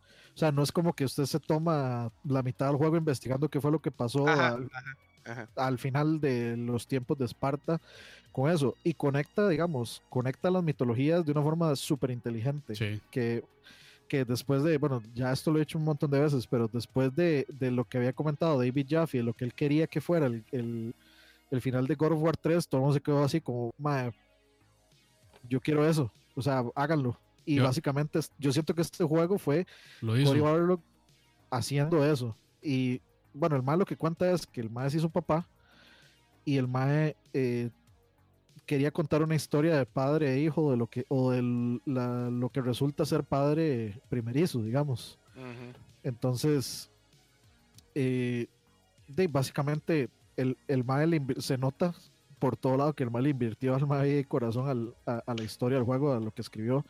Pero lo, lo que volviendo al punto, o sea, para mí es mucho más complicado tomar la mitología nórdica, adaptarlo en todo, digamos, artísticamente, eh, adaptar toda la mitología al juego y adaptar el juego a la mitología, eh, el diseño de las bestias, el diseño de los atuendos, el combate, este, o sea, este juego tiene un, una, una invención o un, o digámosle una inversión en la invención de cosas que Red Dead Redemption no, no va a tener porque es un simulador de la vida real. Entonces lo único que tienen que hacer es, hacer lo que ya se sabe que hacer. Es más, si les gustó el juego, les recomiendo que se compren el, el The Art of God of War de Dark, de Dark Horse. Está muy bueno. De hecho, yo lo compré. Sí, sí, sí, sí. Y vale la pena muchísimo. Está muy, muy chida. Muy, muy chida.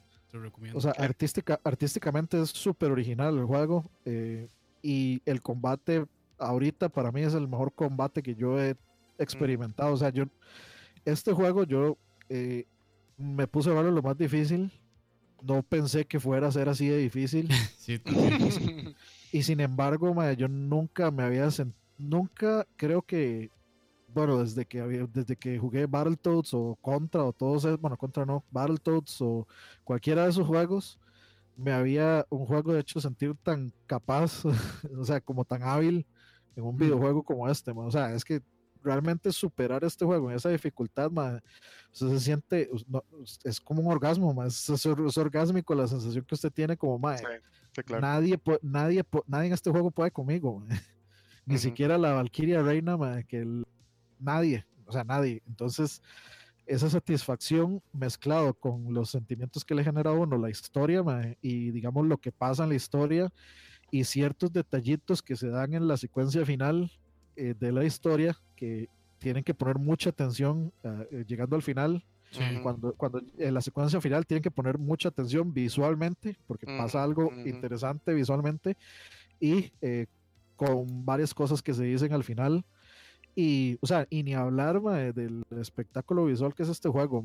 Cuando uno llega, digamos, a la parte de nieve, eh, ah, y, o, o, digamos ahí en el, en el Valley of the Giants, es, Una vara, es una vara que usted se, que usted se queda así como, o sea, que, que, sigue después de esto.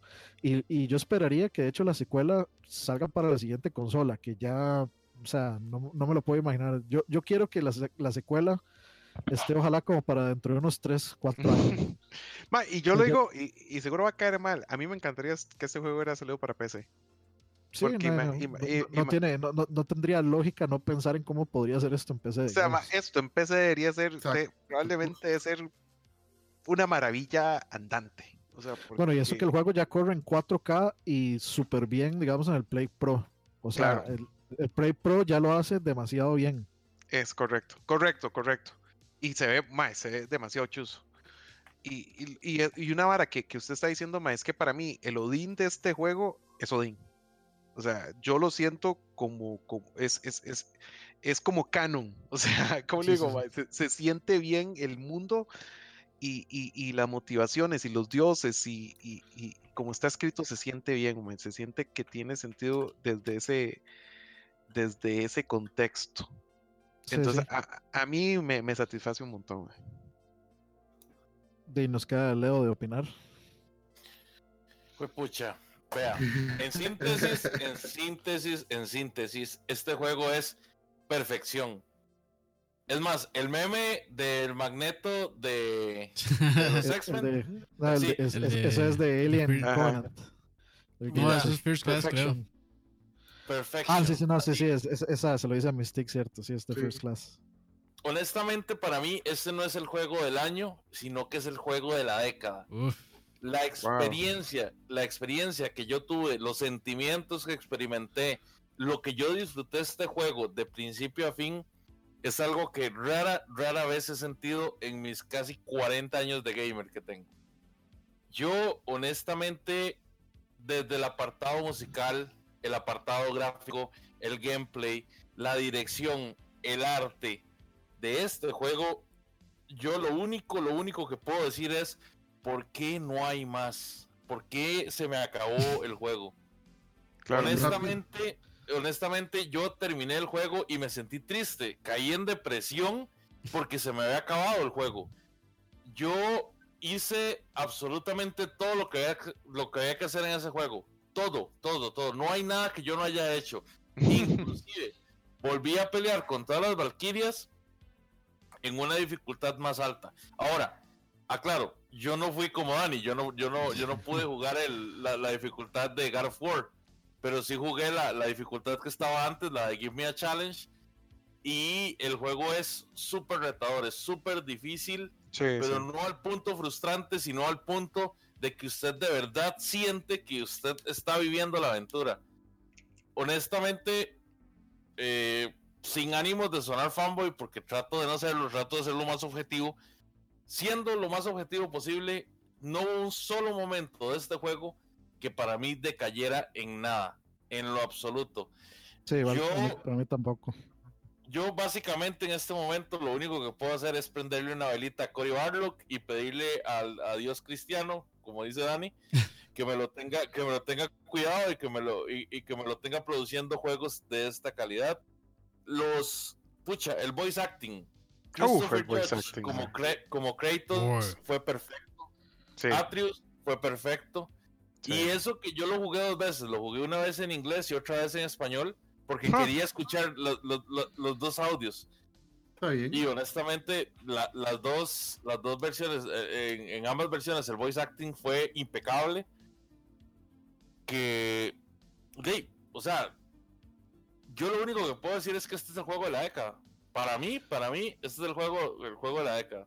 Y, discutiblemente el mejor God of War, porque este juego para mí volvió obsoletos todos los anteriores, digamos. y eso que, totalmente. Y, eso que, y, ojo, o, sea, uno, dos yo, tres yo, defiendo a capa y espada, sí, yo defiendo a capa y espada todos los anteriores, porque son, un, son, juegazos, son, rajados, pero... este juego volvió, los volvió obsoletos inmediatamente, Y, y, es que sabe que es como un poco como ese, ese sentimiento de dulce venganza, llamémosle venganza entre comillas, pero es un sentimiento como de dulce venganza, que es como que la gente, la, la, gente estaba tan escéptica a este juego, y que result, o sea, que resultara así, lo hace como más, lo hace como más sabroso, o sea, lo, lo, hace como más sabroso, como que usted tal vez tenga dudas eh, y que de pronto no, o sea, de pronto resulte que todas las expectativas las pasa por encima de absoluto, o sea, por un absoluto encima, digamos.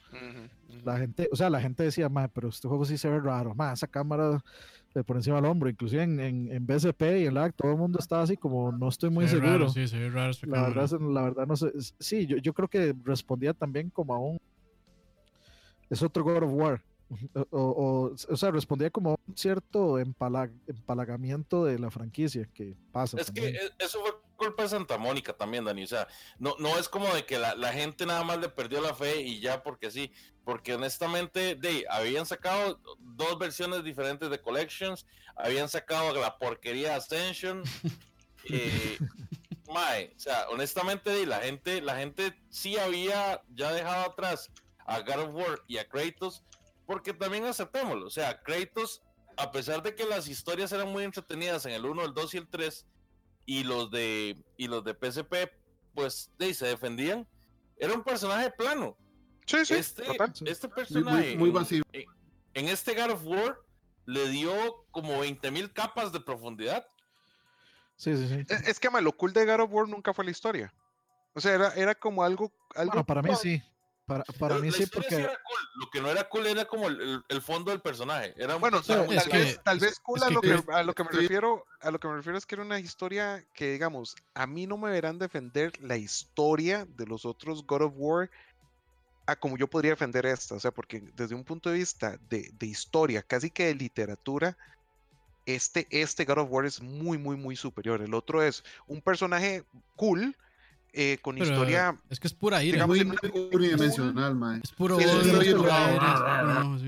Exacto, eh, eh, pero mae, este personaje, como le digo, mae, hay, hay partes en las que, puta mae, o sea, el voice acting te, te, te transporta, o sea, es, es, que yo sé, lo, yo sé, yo sé, yo sé lo que es el problema, digamos, con, o no problema, sino la situación con créditos antes de este God of War, es que el desarrollo de su historia está dividido en siete juegos casi.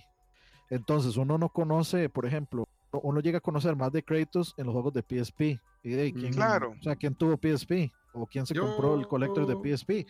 Entonces, si, si, si, por ejemplo, el Ghost of Sparta, que para mí es de los mejores God of War que, que, han habido, es un juego de PSP. Y ahí hay un montón de, digamos, de character development, eh, development de, de, Kratos. El anterior, el que está antes de ese, el el Chains of Olympus, ahí, ahí también, o sea, en el Chains of Olympus, al final, usted se topa con su esposa y con su hija en el más allá, y de eso es character developer para Kratos, pero que queda, eh, que, quedan, digamos, eh, dividido en diferentes juegos, que si usted no lo jugó, pues se pierde como de cierto, cierta conexión con el personaje. Lo que pasa es que, o sea, Kratos inició como, ok, este esta es la motivación, vámonos, arranque y así nos fuimos hasta el final con esa motivación. Y pues, te dicen pedacitos de la historia y, y, ya, pero no es nada más que la motivación de, ok, este, este huevón me engañó, me hizo matar a mi esposa, a mi hijo y yo me fui a matarlo, me convertí en el dios de la guerra y siendo el dios de la guerra, este, me los dioses me volvieron a utilizar y etcétera, etcétera, etcétera. Y, y, de hecho, o sea, preguntaban ahí en el chat, que es una, siempre va a ser una buena pregunta, ¿se pueden jugar, eh, se puede jugar este sin jugar los anteriores? Sí, pero yo no lo recomendaría. ¿Por qué? porque hay muchas cosas, hay líneas, por ejemplo, de Kratos que, que, a uno le llegan como 100 veces más sabiendo, sabiendo, sabiendo del, por qué, del por qué las está diciendo o de dónde vienen.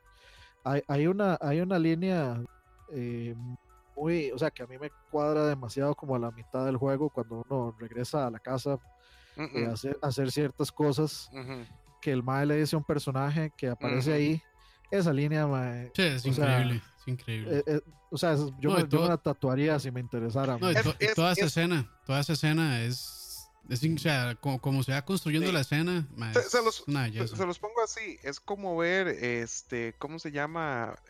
Breaking Bad eh, no, ¿cómo se llama? Better Call Saul sin ver Breaking Bad. O sea, perfectamente lo pueden ver, pero se, se disfruta muchísimo más habiendo visto Breaking Bad. Sí, sí, no, y, A mí se me pone la piel de gallina solo acordarme de esa escena. Sí, sí, sí. Ah, es increíble. Sí, sí, pero Dane, yo creo que no hay nada más que decir. Eh, eh, este juego para mí, o sea, dejando de lado todo lo que la franquicia y lo que el personaje y lo que su historia y lo que su director, digamos, me ha representado este, en general. Eh, el juego para mí representa el valor absoluto que tienen y que siempre van a tener las consolas eh, en el medio de, los, de la industria de los videojuegos. Representa el hecho de casarse dispositivo, una marca con dispositivo, cualquiera que sea, o con los tres dispositivos, casarse con ellos por, no sé, casi media década o más para que llegue el cierre final, el pináculo y lo, y lo cierre con broche de oro. Para mí eso es, la representación del por qué uno debe tener un... o por qué uno se compra una consola cada vez que salen.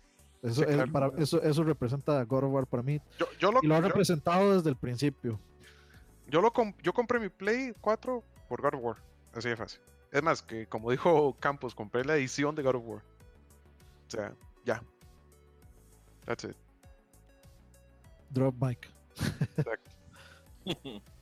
Pero bueno, este, con eso finalizamos entonces los Awards 2018. Dos horitas y media de puro, puro sabor. De puros buenos juegos. World Premiers. World Premiers. sí. Ahí rápidamente para saludar a la gente que está en el chat, vamos a ver. Archenemy, El Valverde, Manuel Vega, Emperor, ahí está Fran, los dos, Gustavo, Jeff Araya, José Venegas, Saúl también que estuvo participando un montón. Eh, vamos a ver si me va alguien más. Bueno, hay mucho más gente, pero no todos han participado. Jorge Frutos, Pumpi, Tony Serrano. Muchas gracias también a todos los que eh, enviaron donaciones. Sí, Arthur Morgan, Chocobanano y, y, Nafune Sama. ese, e, esas donaciones irán hacia el online de Switch. Ay, qué hecha que, que, no, tenemos gastos de hosting ni nada de esas cosas. No, no, no, pero eso, eso, yo se lo tengo que pagar a usted, man. O sea, yo se lo pago a usted y, yo lo uso en mi PayPal.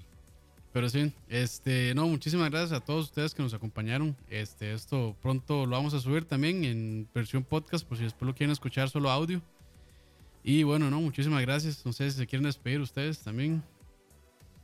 Muchas gracias por acompañarnos. Nos estamos viendo en próximas entregas de Dice, yo, yo quiero que Campo lea mi top 1.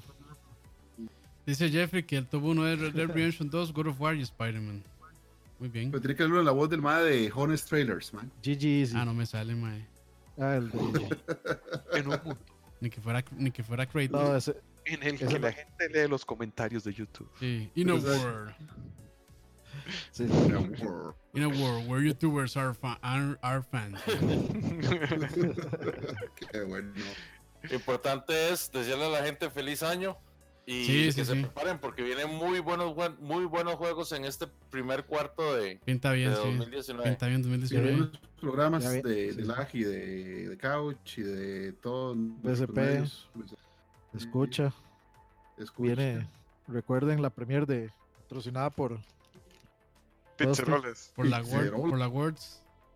Ahora, yo, yo estaba pensando, le estaba comentando a ellos al principio del, del stream que estaba pensando como streamear juegos que nunca he jugado como Bloodborne o LL. o cualquier juego de pelea. odio. No, no, está hablando de juegos que no domino naturalmente. Porque juegos de peleas yo soy lo mejor que hay. O sea, se, le da, se le da. O sea, ma, yo simplemente muevo los dedos y aprieto botones y me vergueo a Leo. O sea, Leo no tiene oportunidad. Con, con un teclado de Dreamcast. Ma, lo, lo vergueo con un control de madera de esos que venden en el mercado central. O sea, con el pad de Dance Dance Revolution. Exacto. Con el control de, de, Con el control del carro, lo vergueo, ma, con el control de la alarma del carro.